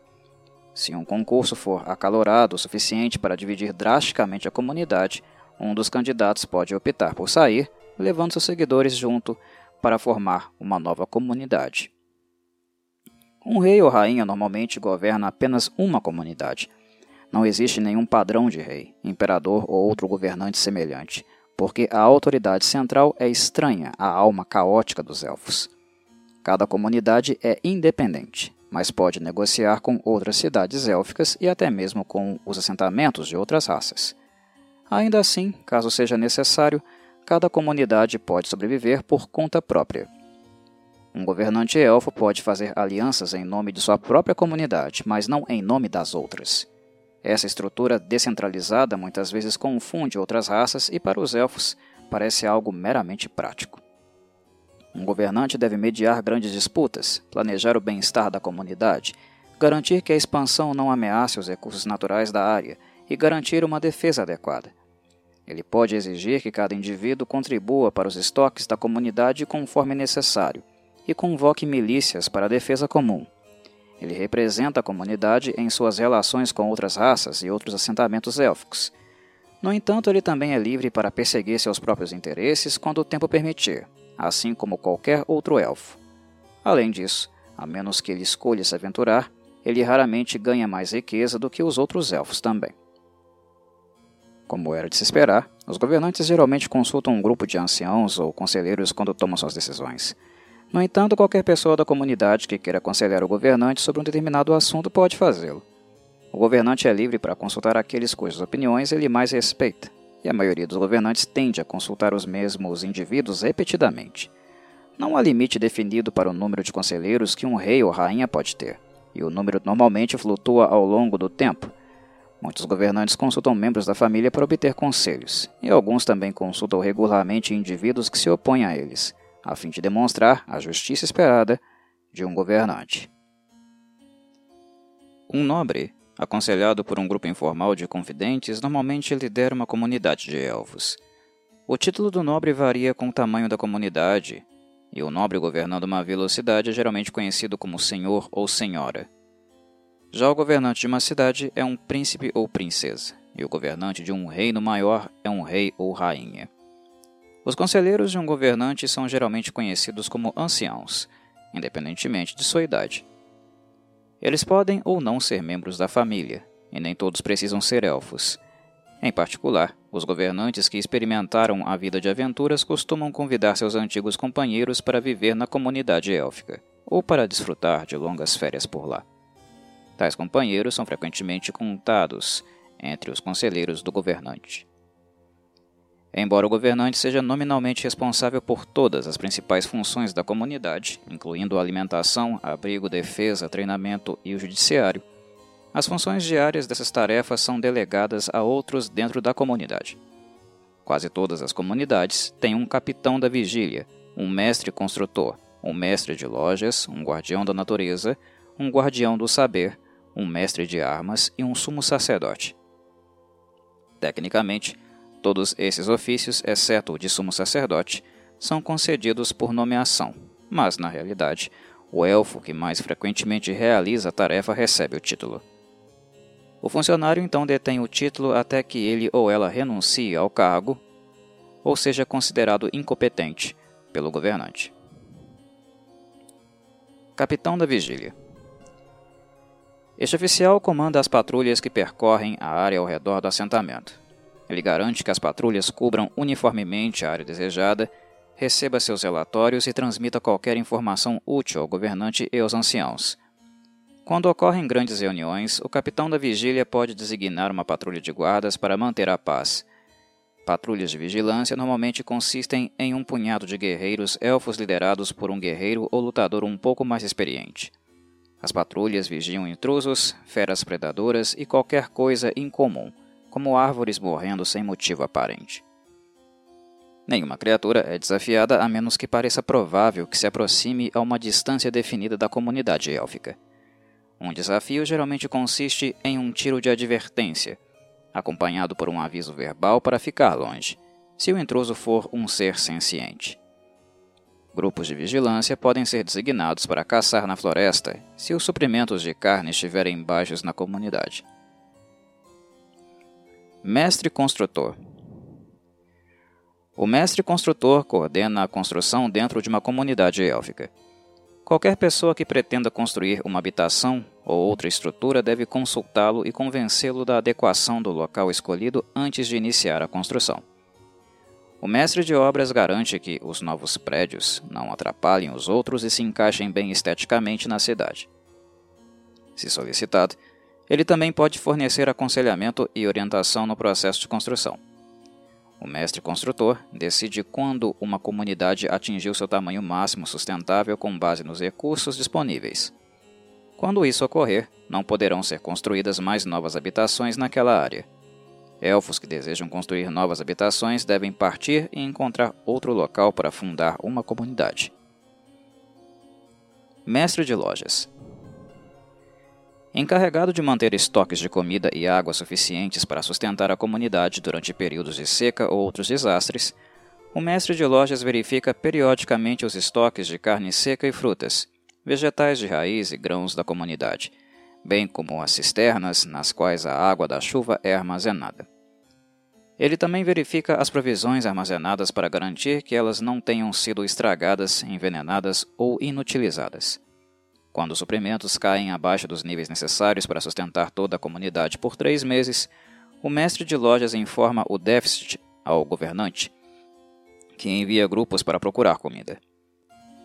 Em algumas comunidades, o mestre também monitora os estoques de suprimentos não comestíveis, como óleo de lamparina, gravetos, itens alquímicos, pergaminho, tinta, ferramentas e armas.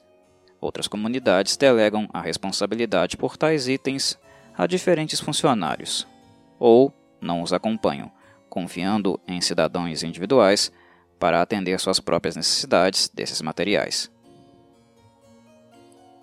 Guardião da Natureza. Este oficial é responsável por garantir que os elfos vivam harmoniosamente com a natureza em sua área. Muitas vezes um druida, ele supervisiona os jardins da comunidade e cuida da vida selvagem local. Ele também garante que a comunidade reabasteça o que for necessário e que sua presença não prejudique o mundo natural.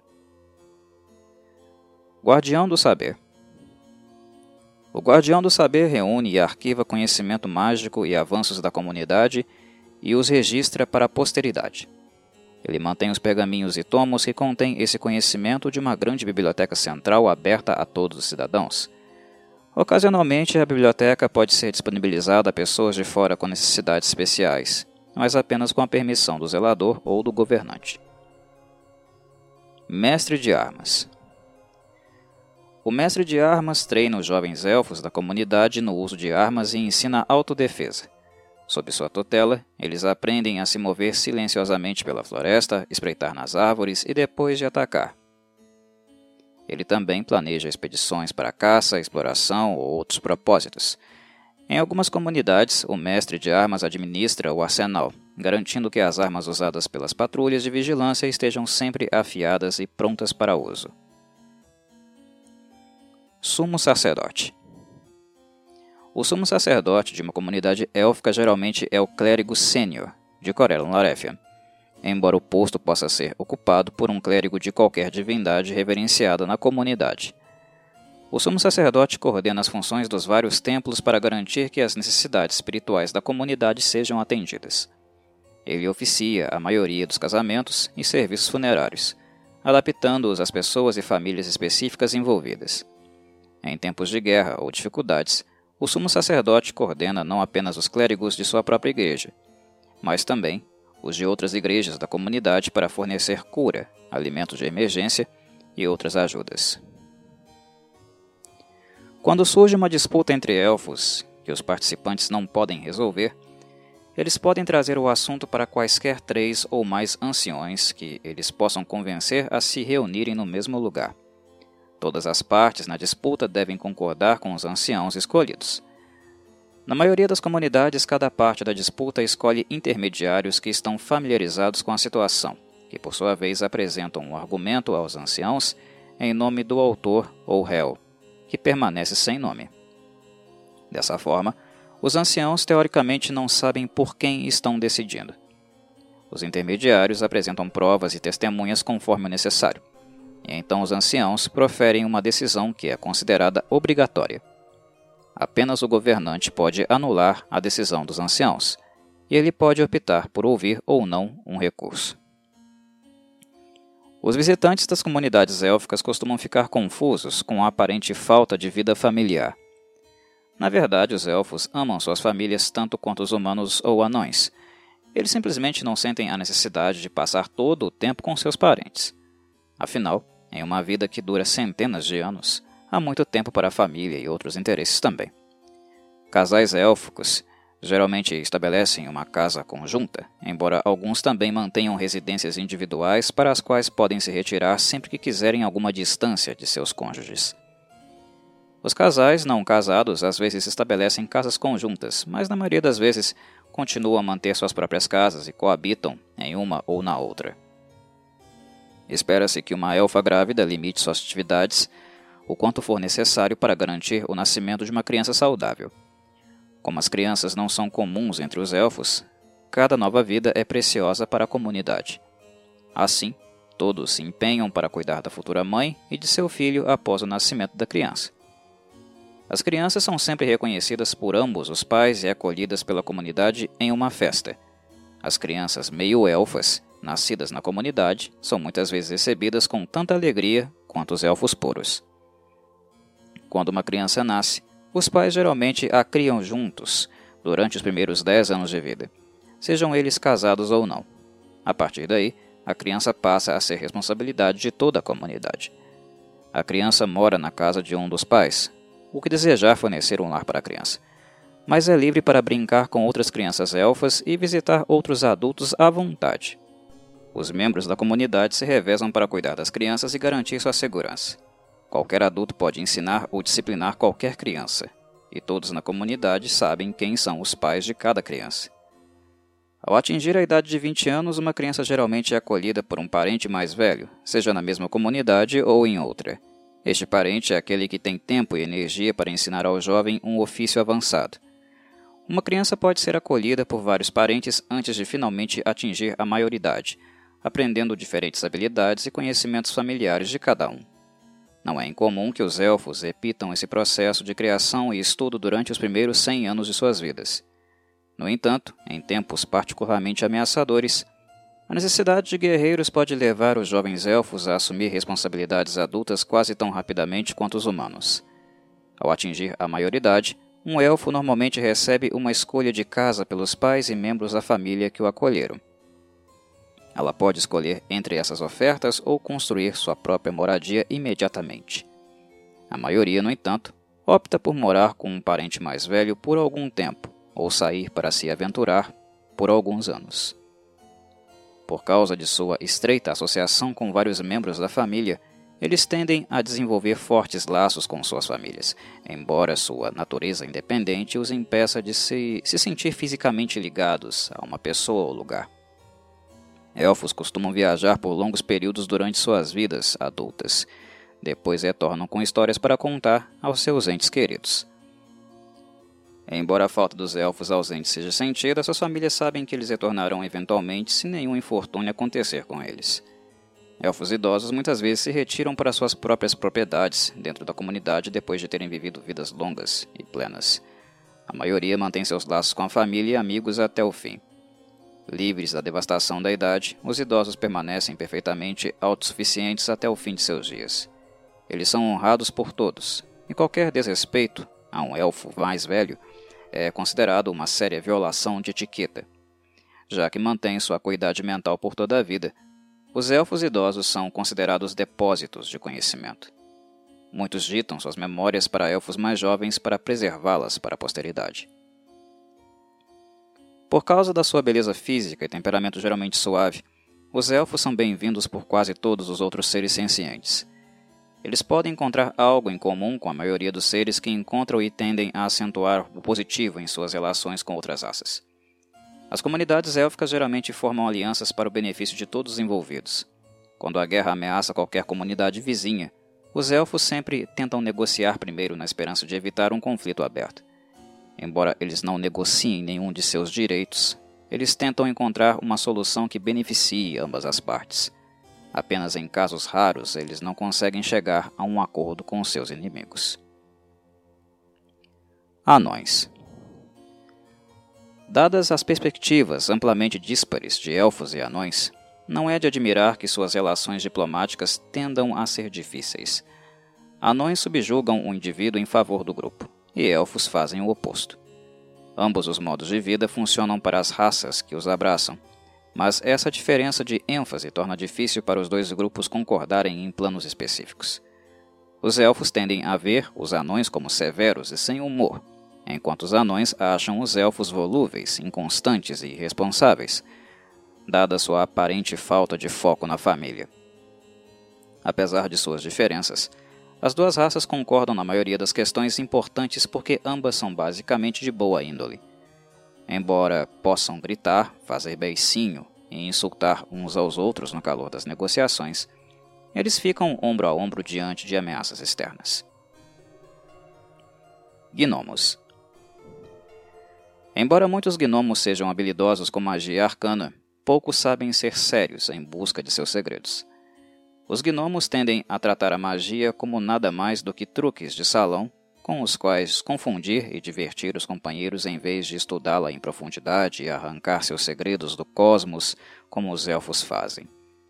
Claro, os gnomos têm uma vida um pouco mais curta do que os elfos, então não se pode esperar que eles se aprofundem tanto quanto o elfo poderia em qualquer assunto. Ainda assim, até os humanos tratam a magia com mais respeito do que os gnomos. Embora os elfos possam considerar os gnomos triviais e um tanto frívolos, eles reconhecem neles um amor pela música igual ao deles. A música dos gnomos varia mais em estilo do que os refrões assustadores que caracterizam as melodias élficas, e eles desenvolveram um grau de arte com um som inigualável por qualquer outra raça. Por este motivo, bardos gnomos são sempre bem-vindos em comunidades élficas e alguns até competem em festivais de artes ao lado deles. Halflings A maioria dos elfos não sabe muito bem o que fazer com os Halflings. Os pequenos parecem incrivelmente charmosos, e a maioria dos elfos gosta muito de sua companhia. Por outro lado, os elfos geralmente têm a sensação de que os Halflings estão se segurando de alguma forma, o que geralmente acontece. Halflings ficam um pouco admirados com os elfos e tendem a se comportar melhor perto deles. Essa reticência por parte dos Halflings em serem totalmente eles mesmos muitas vezes leva os elfos a considerá-los um tanto enfadonhos, mas essa impressão não poderia estar mais longe da verdade. Quando Halflings passam longos períodos nos reinos dos elfos, eles tendem a sair de suas conchas e revelar sua natureza divertida. No entanto, a maioria dos Halflings limita suas visitas a esses lugares por causa de seu desejo natural de ver e fazer uma variedade de coisas.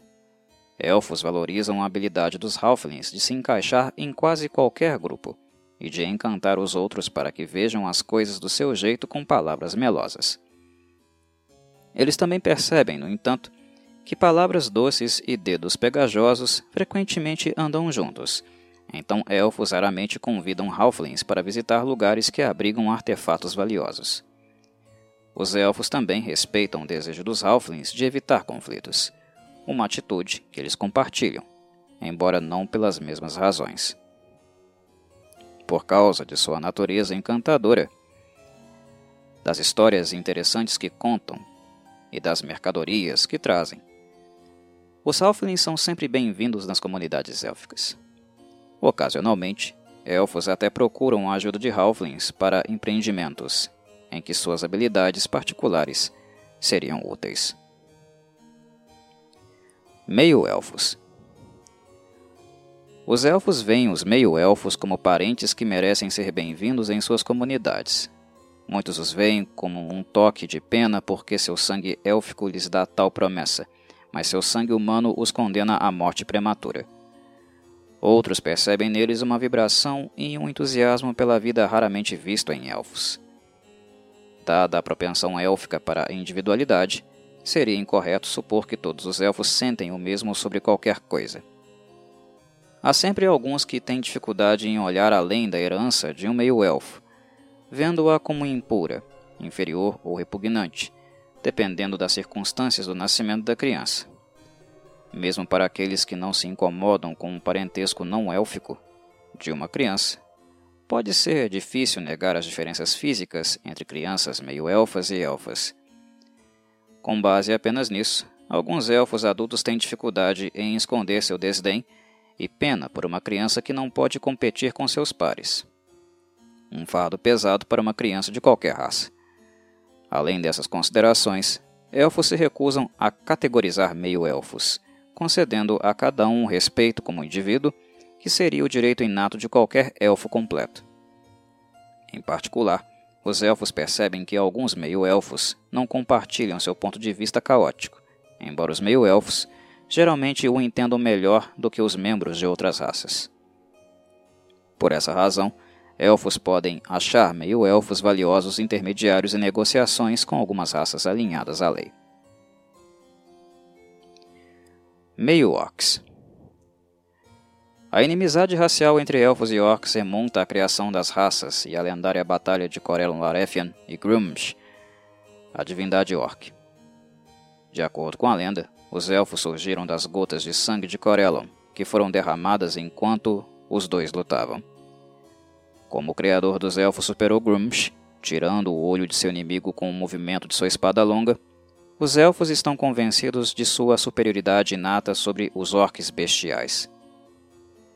No entanto, os orques travaram guerra contra elfos mais do que qualquer outra raça, e raramente um confronto termina sem um conflito sangrento.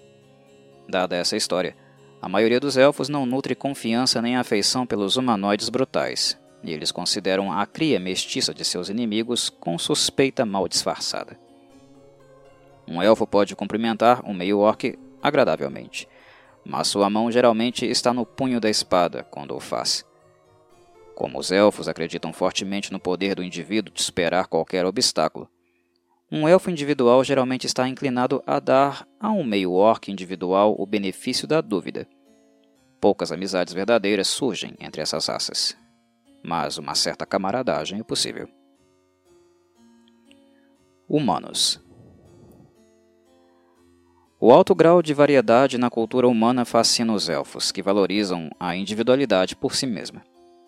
De todas as raças humanoides, os humanos exibem a maior adaptabilidade e flexibilidade, bem como um entusiasmo pela vida não visto na maioria dos reinos élficos. De fato, essas qualidades atraem os elfos para os humanos com tanta força que uma quantidade relativamente grande de cruzamentos ocorre entre as duas raças. Por outro lado, os elfos acham os humanos pouco refinados porque simplesmente não vivem o suficiente para adquirir uma apreciação profunda das artes. Os humanos não têm a perspectiva de longo prazo, um fato que frustra os elfos. Os humanos muitas vezes não se importam se a Terra pode sustentar a expansão de sua civilização a longo prazo, porque eles pessoalmente não estarão por perto para testemunhar os resultados. Seus filhos ou netos podem testemunhar o declínio da fertilidade de terras superutilizadas ou a alteração gradual de um lago antes repleto de peixes em um buraco seco devido à pesca excessiva e à poluição, mas os responsáveis por isso já terão desaparecido. No entanto, tais mudanças podem acontecer durante a vida de um único elfo, e, portanto, os elfos se sentem responsáveis por serem bons administradores da terra. Os humanos mostram uma tendência a lutar entre si que os elfos acham inquietante na melhor das hipóteses. Uma raça que ataca a si mesma na medida em que os humanos o fazem está quase além da compreensão dos elfos. Os humanos parecem quase tão ruins quanto os orcs em sua capacidade de destruir uns aos outros por questões mesquinhas. A maioria das raças tem uma inimizade de longa data por alguma outra raça, mas de todas as raças civilizadas, apenas os humanos matam uns aos outros com tanto afinco. No entanto, quaisquer que sejam os pontos fracos da humanidade, ainda é uma raça jovem com grande potencial. Muitos elfos consideram seu dever guiar os humanos em direção a um grau mais alto de civilização, assim como eles guiariam seus próprios filhos na aquisição de conhecimento. Assim, muitas comunidades élficas tratam os humanos com um grau de indulgência geralmente reservado para crianças. Outros, reconhecendo nos humanos uma grande força e destreza marcial, procuram aliar-se a eles em pé de igualdade, fundindo a sabedoria dos líderes de guerra, elfos, com a habilidade e ferocidade das tropas humanas para criar uma combinação quase imbatível. Élfico é uma língua antiga de beleza lírica. Embora os estudiosos divirjam sobre se os elfos ou os anões se desenvolveram primeiro, ambos estão entre as línguas mais antigas escritas e faladas, servindo também como línguas-mãe de uma variedade de línguas de outras raças. O roteiro élfico forma a base para as formas escritas do silvano, aquan e subcomum.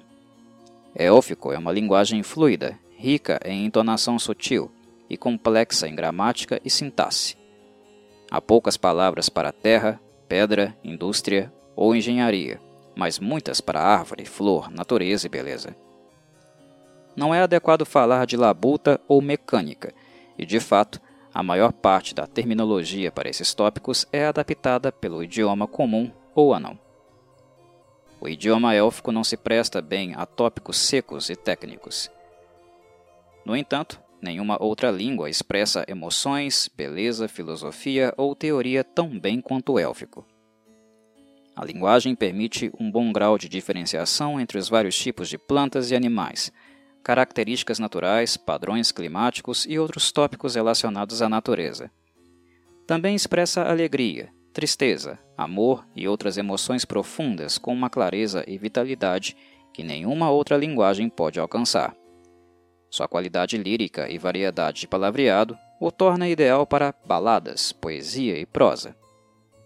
Os bardos valorizam canções na língua élfica, quer eles entendam ou não a língua, porque os seus tons se prestam bem à música e ritmos complexos. O élfico também é adequado para magia porque pode expressar com precisão ideias e conceitos que não podem ser vistos.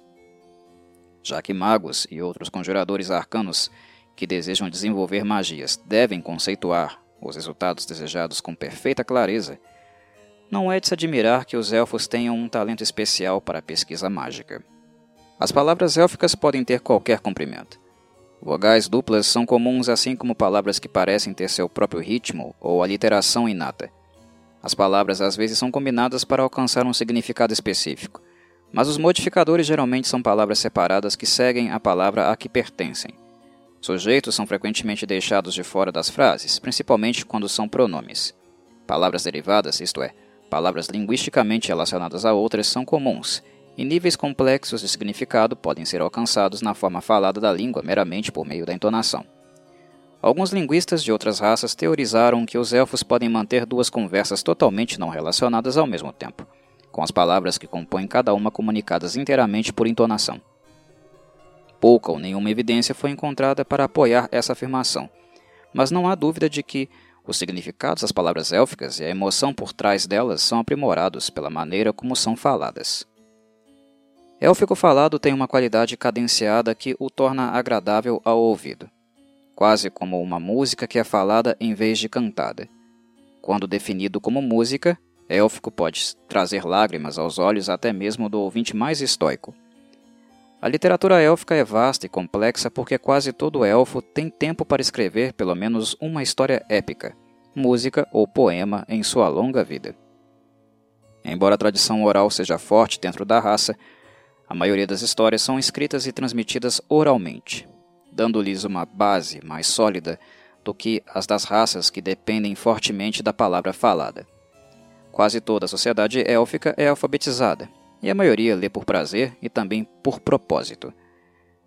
Como os elfos valorizam tanto a liberdade pessoal quanto a realização literária, atividades solitárias como ler por prazer são bastante populares nas comunidades. A educação élfica envolve livros e ensino interativo prático, porque eles acreditam que todos os sentidos devem estar envolvidos no aprendizado. O alfabeto élfico consiste em 62 caracteres, incluindo pelo menos quatro versões de cada vogal usada no idioma comum. O script é tão fluido e expressivo quanto a linguagem falada, e leva anos para aprender a renderizar corretamente. Os nomes são muito importantes para os elfos, que seguem a prática de usar nomes pessoais associados a qualidades ou características específicas. Falados em élfico, os nomes são naturalmente exóticos e líricos para ouvidos não élficos. Elfos deixam assentamentos existentes para formar novos por uma variedade de razões, sendo a mais comum a sustentabilidade. Eles ficam de olho na utilização de recursos de suas cidades. Quando o mestre construtor ou o guardião da natureza decreta que uma população atingiu o tamanho máximo que os recursos próximos podem suportar, alguns de seus habitantes devem seguir em frente para fundar uma nova cidade. A seleção do local para um novo assentamento é um processo demorado que envolve a contribuição de todos os possíveis colonos. O local deve ser defensável, ter uma fonte pronta de água, outros recursos e ser esteticamente agradável. O solo deve ser fértil e capaz de suportar uma variedade de vida vegetal. Idealmente, deve ser arborizado, mas os elfos também podem construir cidades em desertos, planícies e ambientes submarinos. Finalmente, as matérias-primas para a criação das artes e ofícios tão essenciais para a vida élfica devem estar prontamente disponíveis. A economia é impulsionada principalmente por presentes mútuos e trocas. Embora ouro e prata sejam tão raros em uma sociedade élfica quanto em qualquer outro reino da superfície, os elfos raramente precisam de dinheiro para comprar qualquer coisa. Eles mesmos fazem quase tudo o que precisam. Como um elfo pode preferir um tipo de trabalho a outro, e assim desenvolver mais habilidade com este, às vezes eles trocam suas habilidades com outros elfos para que todos possam perseguir suas próprias paixões o máximo possível. Ouro, prata e pedras preciosas são valorizados por sua beleza, embora os elfos entendam a atração que esses materiais exercem sobre outras raças e às vezes os apresentam como presentes para consolidar alianças ou agradecer a benfeitores fora de sua raça. Além de trocar bens e serviços entre si, eles frequentemente presenteiam uns aos outros. Não há exigência de que um elfo que recebe um presente valioso deva retribuir com um de igual valor, mas um de igual beleza e acabamento é a norma. Nenhuma ocasião é necessária para a troca de presentes, mas festivais, dias santos e celebrações improvisadas são ocasiões comuns para a troca de presentes entre amigos e entes queridos. Elfos não pagam impostos, mas todos são igualmente responsáveis pela manutenção das lojas da comunidade. Eles raramente acumulam fortunas pessoais em ouro, prata e outros materiais de valor, independentemente de seu status. A maioria das comunidades cunha algumas moedas para uso no comércio com outras raças, embora estejam igualmente dispostas a trocar produtos acabados com outras pessoas. As comunidades élficas não mantêm um tesouro central, já que nenhum elfo quer a responsabilidade de protegê-lo daqueles que cobiçam seu conteúdo. Em vez disso, eles criam moedas apenas quando precisam. Alguns se interessam pela arte numismática e produzem moedas excepcionalmente belas. Mas a maioria vê pouco sentido em fazer e acumular ouro na forma de moedas quando ele poderia ser transformado em belas joias. Os elfos sabem quanto ouro há em qualquer moeda que fazem, mas aceitam a valorização de outras culturas em vez de impor a sua própria. A religião é um aspecto profundamente pessoal da vida de um elfo. Todos escutam as lendas dos deuses quando são jovens, e todos são expostos a clérigos e rituais desde tenra idade. O que essas tradições significam para um elfo varia de acordo com suas próprias experiências e mentalidade. Os serviços religiosos organizados ocorrem apenas em feriados e para eventos especiais, como casamentos e funerais. A maioria das pessoas vai aos templos sempre que o humor os atinge, o que pode ser mais ou menos frequente, dependendo do indivíduo. A maioria dos templos oferece pouco em termos de educação, exceto nos princípios de uma religião em particular, já que os elfos podem obter sua educação de quase qualquer pessoa da comunidade. As ofertas para a igreja são voluntárias, mas a maioria dos templos e santuários tem um embaraço de riquezas na forma de serviços e obras de artes doados por membros agradecidos da comunidade. De fato, muitos artesãos elfos consideram a criação de um trabalho para decorar um templo como o auge de seus empreendimentos. Os clérigos de cada templo estão presentes em todos os principais dias de festival em uma comunidade élfica. Embora suas bênçãos façam parte das cerimônias, esses atos são reconhecidos como contribuições pessoais dos clérigos mais do que necessidades religiosas. Os casamentos geralmente incluem um clérigo de Hanali Selanil ou Corellon Larefian, que se junta ao casal. Um funeral adequado requer a presença de um clérigo de Serranini Mombou ou Corellon Larefia, para descartar os restos mortais com uma magia adequada e confortar os enlutados com garantias de que o falecido foi se juntar a Corellon e as outras divindades élficas. A loba A folia, o hedonismo e o excesso de todos os tipos são da alçada de Aloba Olorfrio, conhecido como o Folião e o Mago Alegre. O mais jovem do seu Darine, ele exorta seus seguidores a tirar o máximo de prazer possível de cada momento. A responsabilidade é para amanhã. Por que não passar o dia de hoje desfrutando da boa comida, bom vinho, amizade e amor? A Lobo não convence os seguidores a ficarem intoxicados a ponto de causar dano a si mesmos e aos outros, nem tolera a busca de prazer pessoal à custa do sofrimento dos outros. Ele ensina que há tanto potencial na manhã quanto no hoje, e que os elfos nunca precisam se apressar. Desperdiçar hoje em labuta é infrutífero e possivelmente pecaminoso. Aparecendo como um elfo masculino bonito com olhos de ouro cintilante, o mago alegre gosta de magia usada para proporcionar diversão, criar beleza ou aumentar o prazer de atividades comuns. Ilusões usadas para diversão, em vez de truques básicos, são comuns entre seus seguidores, assim como transmutações voltadas para melhorar as obras de arte e conjurações destinadas a obter um companheiro divertido por um curto período. Os clérigos de Alubal começam seu treinamento realizando festas espontâneas e shows de mágica em suas comunidades. À medida que ganham poder e importância, eles presidem as funções da comunidade. Proporcionam entretenimento para levar o espírito dos doentes e feridos e supervisionam a produção de vinho, doces e outros alimentos consumidos puramente por prazer.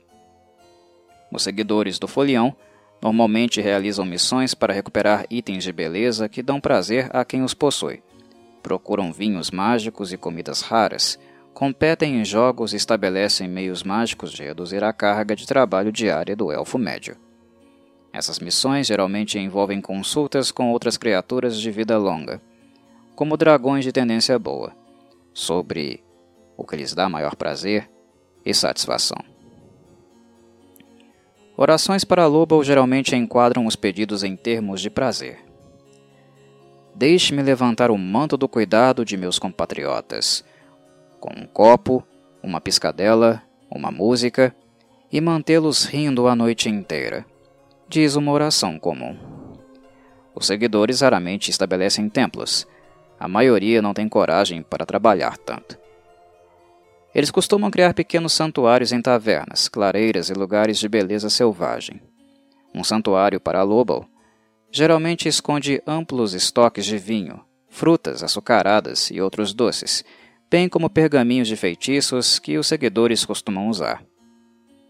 Os santuários são muitas vezes mascarados por magia, aparecendo como árvores com folhas da cor do arco-íris ou outros objetos estranhos, mas agradáveis. Os adoradores reverenciam seu Deus toda vez que tomam um gole de vinho, provam uma comida deliciosa, trocam histórias com um amigo ou participam de uma atividade agradável. Meramente invocar seu nome nessas ocasiões é considerado como veneração da divindade. Corellon Larefian Corellon Larefian, criador dos elfos, governa todas as coisas caras à alma élfica: magia, música, artes, artesanato, beleza, autoconfiança e poesia. Ele também representa a guerra por uma causa justa. Seu inimigo é Grumsh, a divindade dos orcs, que uma vez perdeu um olho para a lâmina reluzente de Corellon. Como os elfos têm vida longa, os clérigos de Corellon podem passar anos observando recrutas em potencial antes de iniciá-los nos mistérios da fé. Uma vez que um novo clérigo aceita um convite para se juntar ao clero, ele passa muito tempo em meditação, estudo acadêmico tranquilo e empreendimentos artísticos. Corellon quer proteger os elfos do mal. Além disso, quer devolver a eles as obras-primas artísticas perdidas de sua herança e tenta frustrar os Drow em todas as oportunidades. Os seguidores de Corellon encontram-se protegendo aldeias de incursões de Naus, invadindo templos malignos para recuperar antigos tomos élficos de conhecimento e destruindo fortalezas subterrâneas cheias de clérigas drow vampíricas. As orações de Corellon são sempre em élfico. Elas geralmente começam com Rei Corellon, Char Shelevu, que significa Corellon, que sua graça conceda. Em uma cidade élfica, o templo é muitas vezes uma maravilha de alabastro, de minaretes e parapeitos. Em comunidades menores, assume a forma de uma enorme casa na árvore, a centenas de metros acima do chão da floresta. A maioria dos templos fica ansiosa para ajudar os elfos viajantes da maneira que puderem, e outras raças também, se estiverem lutando contra os odiados Drow. Os templos de Corellon costumam funcionar como arsenais em cidades menores. Já os ritos são integrados à sociedade élfica, celebrando nascimentos, honrando crentes falecidos e abençoando casamentos. Antes de uma batalha, os crentes costumam recitar a ladainha das flechas. Deep Sashalas O Senhor das Profundezas Marinhas é o patrono dos elfos aquáticos. Com sua consorte Tristínia, Rainha dos Golfinhos, ele governa o mundo sob as ondas e cria paisagens na beleza submarina em constante mudança. Dipsáchalas aparece como um belo elfo aquático com pele verde mar e cabelos esvoaçantes azuis verdeados. Ele geralmente está vestido com uma armadura de couro feita de pele de tubarão e decorada com barbatanas e babados.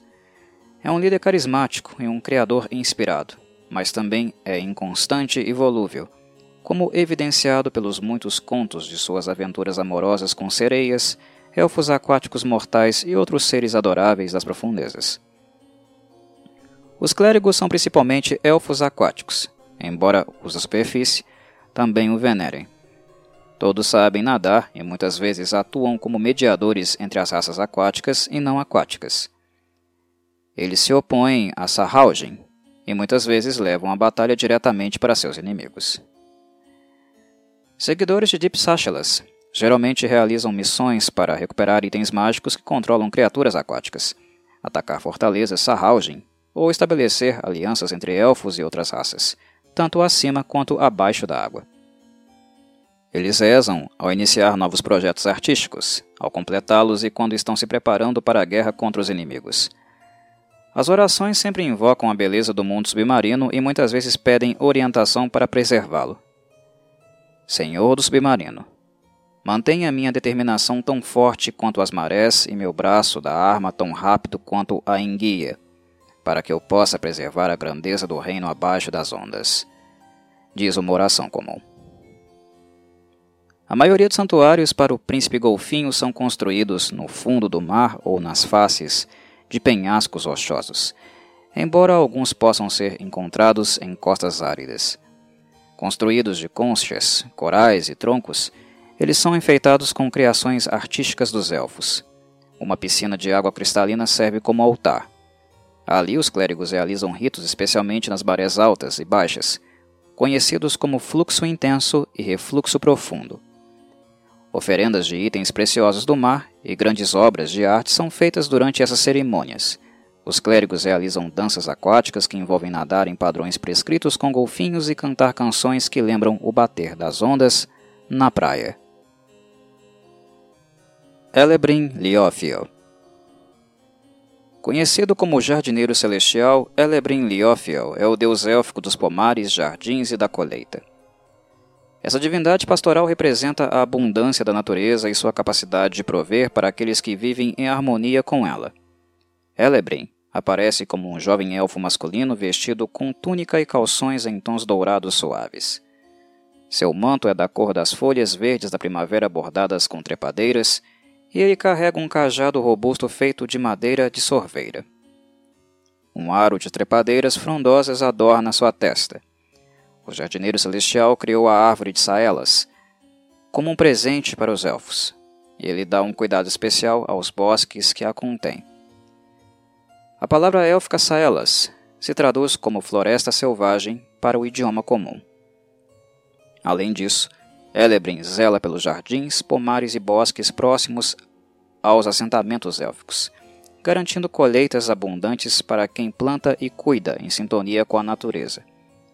Jardins ornamentais também estão sob sua alçada, assim como quaisquer outras plantações decorativas. Os clérigos de Elebrin cuidam dos jardins e pomares comunitários de um assentamento élfico, estudando como plantar para harmonizar com a natureza ao invés de competir com outras plantas nativas.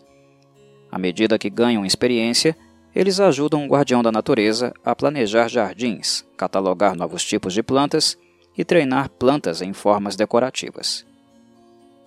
Os seguidores muitas vezes perseguem missões envolvendo a restauração de uma área devastada por algum mal ou a aquisição de sementes ou mudas de algum novo tipo de vida vegetal. Eles também podem realizar missões para alimentar outras comunidades élficas ou até mesmo assentamentos humanos atingidos pela fome ou algum outro infortúnio. As orações ao jardineiro celestial geralmente envolvem a saúde das florestas, outras plantas, pedidos de chuva, sol ou outras condições climáticas necessárias. Qualquer que seja o conteúdo, o elfo que os oferece sempre tem um pedaço de saelas, ou uma planta viva à mão. Os elfos costumam ir a bosques ou pomares de saelas para oferecer suas orações. Já os santuários são geralmente plataformas simples construídas em árvores altas, embora alguns sejam edifícios abobadados ou pontiagudos de um cômodo em forma inteiramente de saelas. Cada um tem um chão de terra do qual plantas bem cuidadas de todos os tipos crescem em profusão por toda parte, além de alguns caminhos limpos para o altar. Oferendas de armas, armaduras e ferramentas são frequentemente guardadas perto do mesmo. Os clérigos do Jardineiro Celestial abençoam novas plantações, florestas onde novas comunidades de elfos serão construídas e colheitas de jardins bem cuidados e florestas selvagens. Hanali Selanil Deusa do amor e da bondade, a Senhora do Coração Dourado aparece como uma elfa de cabelos dourados de grande beleza, vestindo um vestido branco simples e uma requintada peça de joalheria de ouro. De perdão e generosidade, ela encarna o romance, a beleza e a alegria no espírito élfico, servindo como a divindade patrona dos jovens amantes. Ao contrário das divindades do amor de outras raças, Hanali Selanil não é ciumenta nem exigente, embora tenda a ser um pouco vaidosa. Ela promove a criação da beleza em todas as suas formas, o gozo do amor por si mesmo e o perdão de pequenas transgressões. Os clérigos começam suas carreiras cuidando de jardins, criando e colecionando belas obras de arte, especialmente joias, e aperfeiçoando sua própria aparência para aproveitar ao máximo sua beleza pessoal. À medida que progridem de nível, eles presidem casamentos e outros ritos de passagem abençoam as reuniões de artistas, buscam e incentivam o crescimento do amor entre suas congregações. Os clérigos da deusa sempre dão abrigo e socorro aos jovens amantes que procuram sua ajuda. As missões para Hanali Selanil podem envolver a criação ou recuperação de um item mágico que trata do amor ou da beleza, missões diplomáticas para formar alianças com poderosas criaturas do bem, ou a aquisição de belas e únicas obras de arte. Elas também podem envolver o embelezamento de uma área ou uma criatura merecedora. Seus seguidores oram por orientação em assuntos do coração, pela beleza ou pelo talento para produzir obras de arte excepcionais. Senhora do coração dourado, deixe sua beleza infundir minha alma e que seu amor seja meu guia para a verdade. Diz uma oração comum. Os santuários de Hanali são maravilhas arquitetônicas decoradas com as melhores pinturas, esculturas de cristal, joias de ouro, cristal e coleções de gemas cintilantes. Eles são frequentemente colocados em clareiras de artistas ou lugares de beleza natural. Os clérigos realizam festas e danças improvisadas para elevar o ânimo de suas comunidades. Eles também celebram um ritual chamado Segredos do Coração, sob a luz da lua cheia de cada mês. Durante esses rituais, os adoradores dedicam objetos de grande beleza à deusa. Os artistas apresentam seus mais novos trabalhos à comunidade e os amantes fazem sua promessa. Love Love a rainha dos fossos da teia demoníaca, era a consorte original de Corellon, mas ele a expulsou do Cedarine quando ela se voltou para o mal. Foi Lolth quem primeiro espalhou o mal entre os elfos e levou os Drow para longe deles milhares de anos atrás. Agora ela se concentra em usar os Drow para conquistar os vastos reinos das cavernas sob a superfície da Terra. Lolth aprecia a chance de testar seus seguidores colocando-os uns contra os outros, para que os fortes possam eliminar os fracos. Ela aparece como uma alta e bela drow feminina ou uma enorme aranha negra com a cabeça feminina. Na religião de Love, apenas as fêmeas são aceitas em sua igreja. Mais do que qualquer outra divindade, a rainha aranha se deleita em testes perpétuos de suas clérigas, muitas vezes colocando-as uma contra as outras ou contra membros de suas próprias famílias. Toda clériga de Loth sabe que o caminho para a promoção envolve apunhalar os superiores pelas costas, e também estão sempre alertas de que seus subordinados estão planejando fazer o mesmo com elas. Loth deu a seus adoradores a tarefa de conquistar a vasta rede de cavernas no reino subterrâneo, bem como matar elfos à superfície. Missões típicas incluem atacar uma comunidade drow rival, invadir um covil de devoradores de mentes por sua magia e construir um artefato que transforma elfos da superfície em aranhas. Orações para Loth, sempre feitas em élfico, frequentemente apresentam a frase Elia Lofu, que significa Teste-me, Loth. Os templos geralmente dominam, em todos os sentidos da palavra, as comunidades que os cercam, e são defendidos por adoradores de aranhas capazes e inteligentes, mas também servem como depósitos de conhecimento sombrio e magia poderosa. Loth usa vários ritos competitivos para identificar seguidores particularmente dignos. Aqueles que tiverem sucesso nesses ritos, a maioria dos quais envolvem conjuração competitiva ou combate total, ganham acesso a magias mais poderosas. Aqueles que falham são rebaixados, mortos ou transformados em Driders. Serranini Mumbo a filha dos céus noturnos domina a morte, os sonhos e a beleza da noite. Agora, consorte de Corellon Laréfia, Serranine Mombou forneceu força a ele de suas lágrimas na sua grande batalha contra Grumsh durante a Primeira Guerra. É ela quem facilita a passagem dos elfos moribundos e seus espíritos para sua recompensa final. Quando um elfo se aproxima da morte por velhice, doença ou algum outro meio não violento, um crescente branco leitoso e opaco geralmente aparece nas lentes de seus olhos.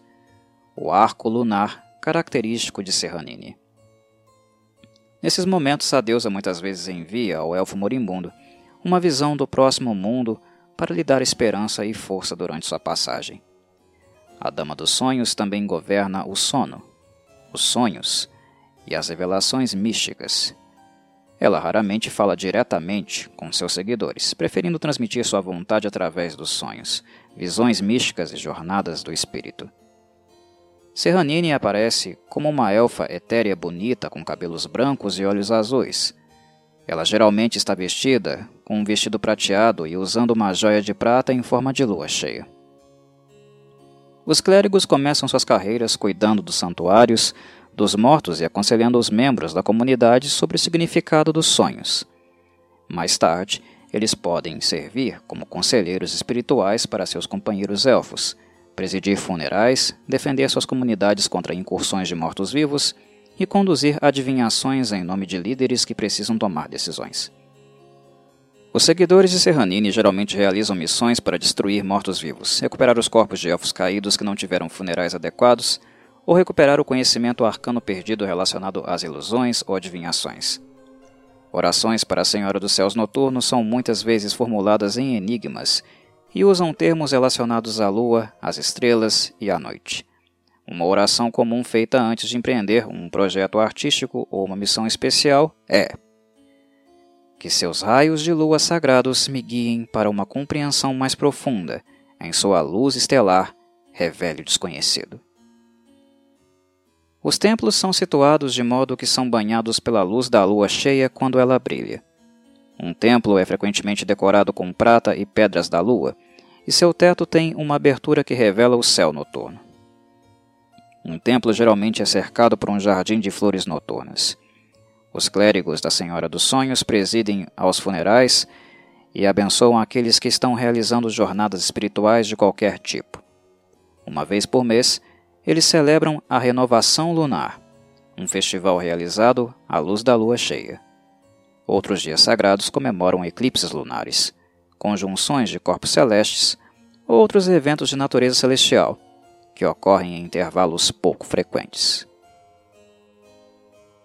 Vandria Gilmadriv A guerra nunca é desejável, mas às vezes é necessária.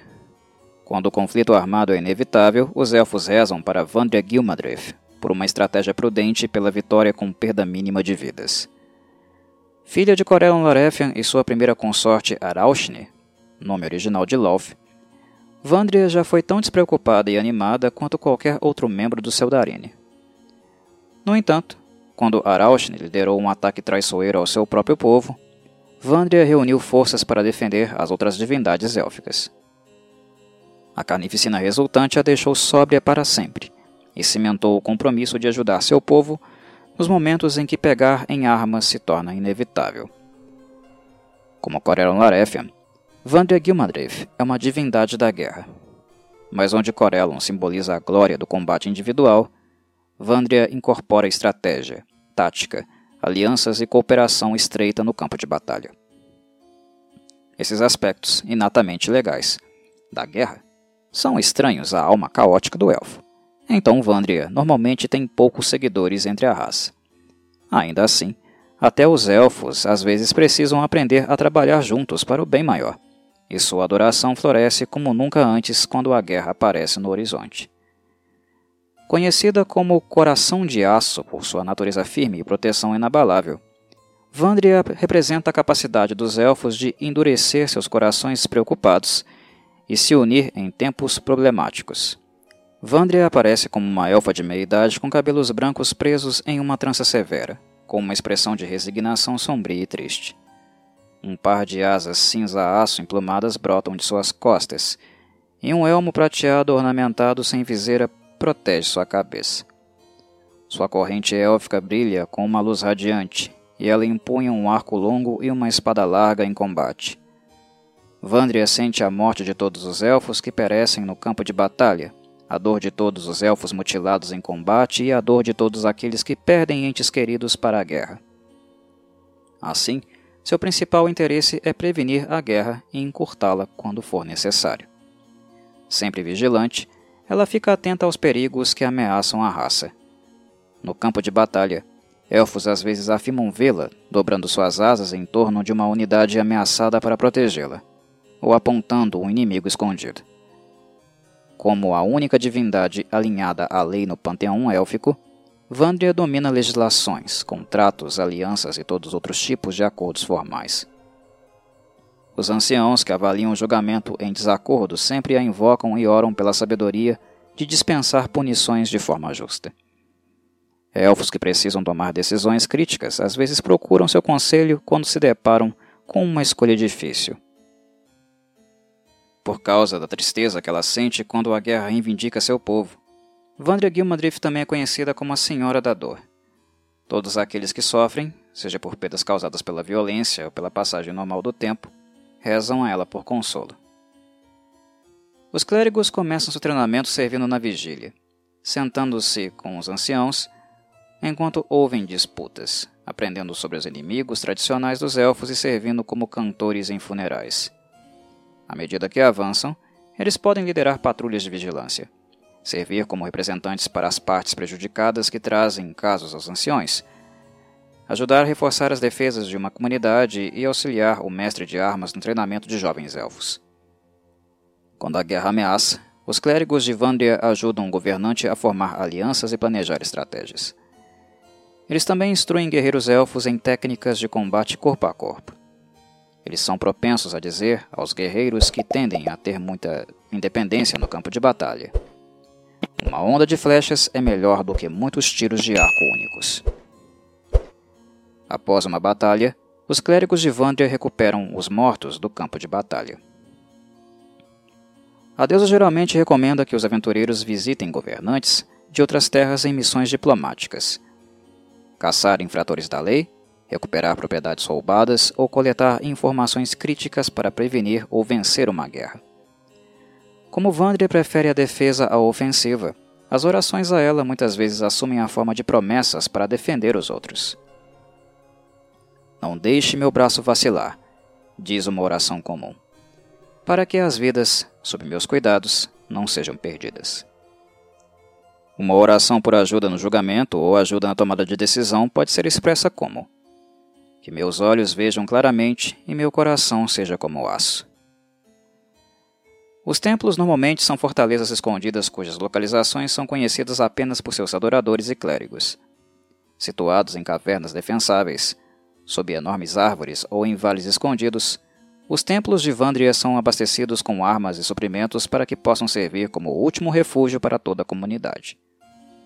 Alguns de seus santuários são pouco mais do que simples casas nas árvores situadas em pontos de vista importantes para que seus clérigos possam detectar problemas no horizonte.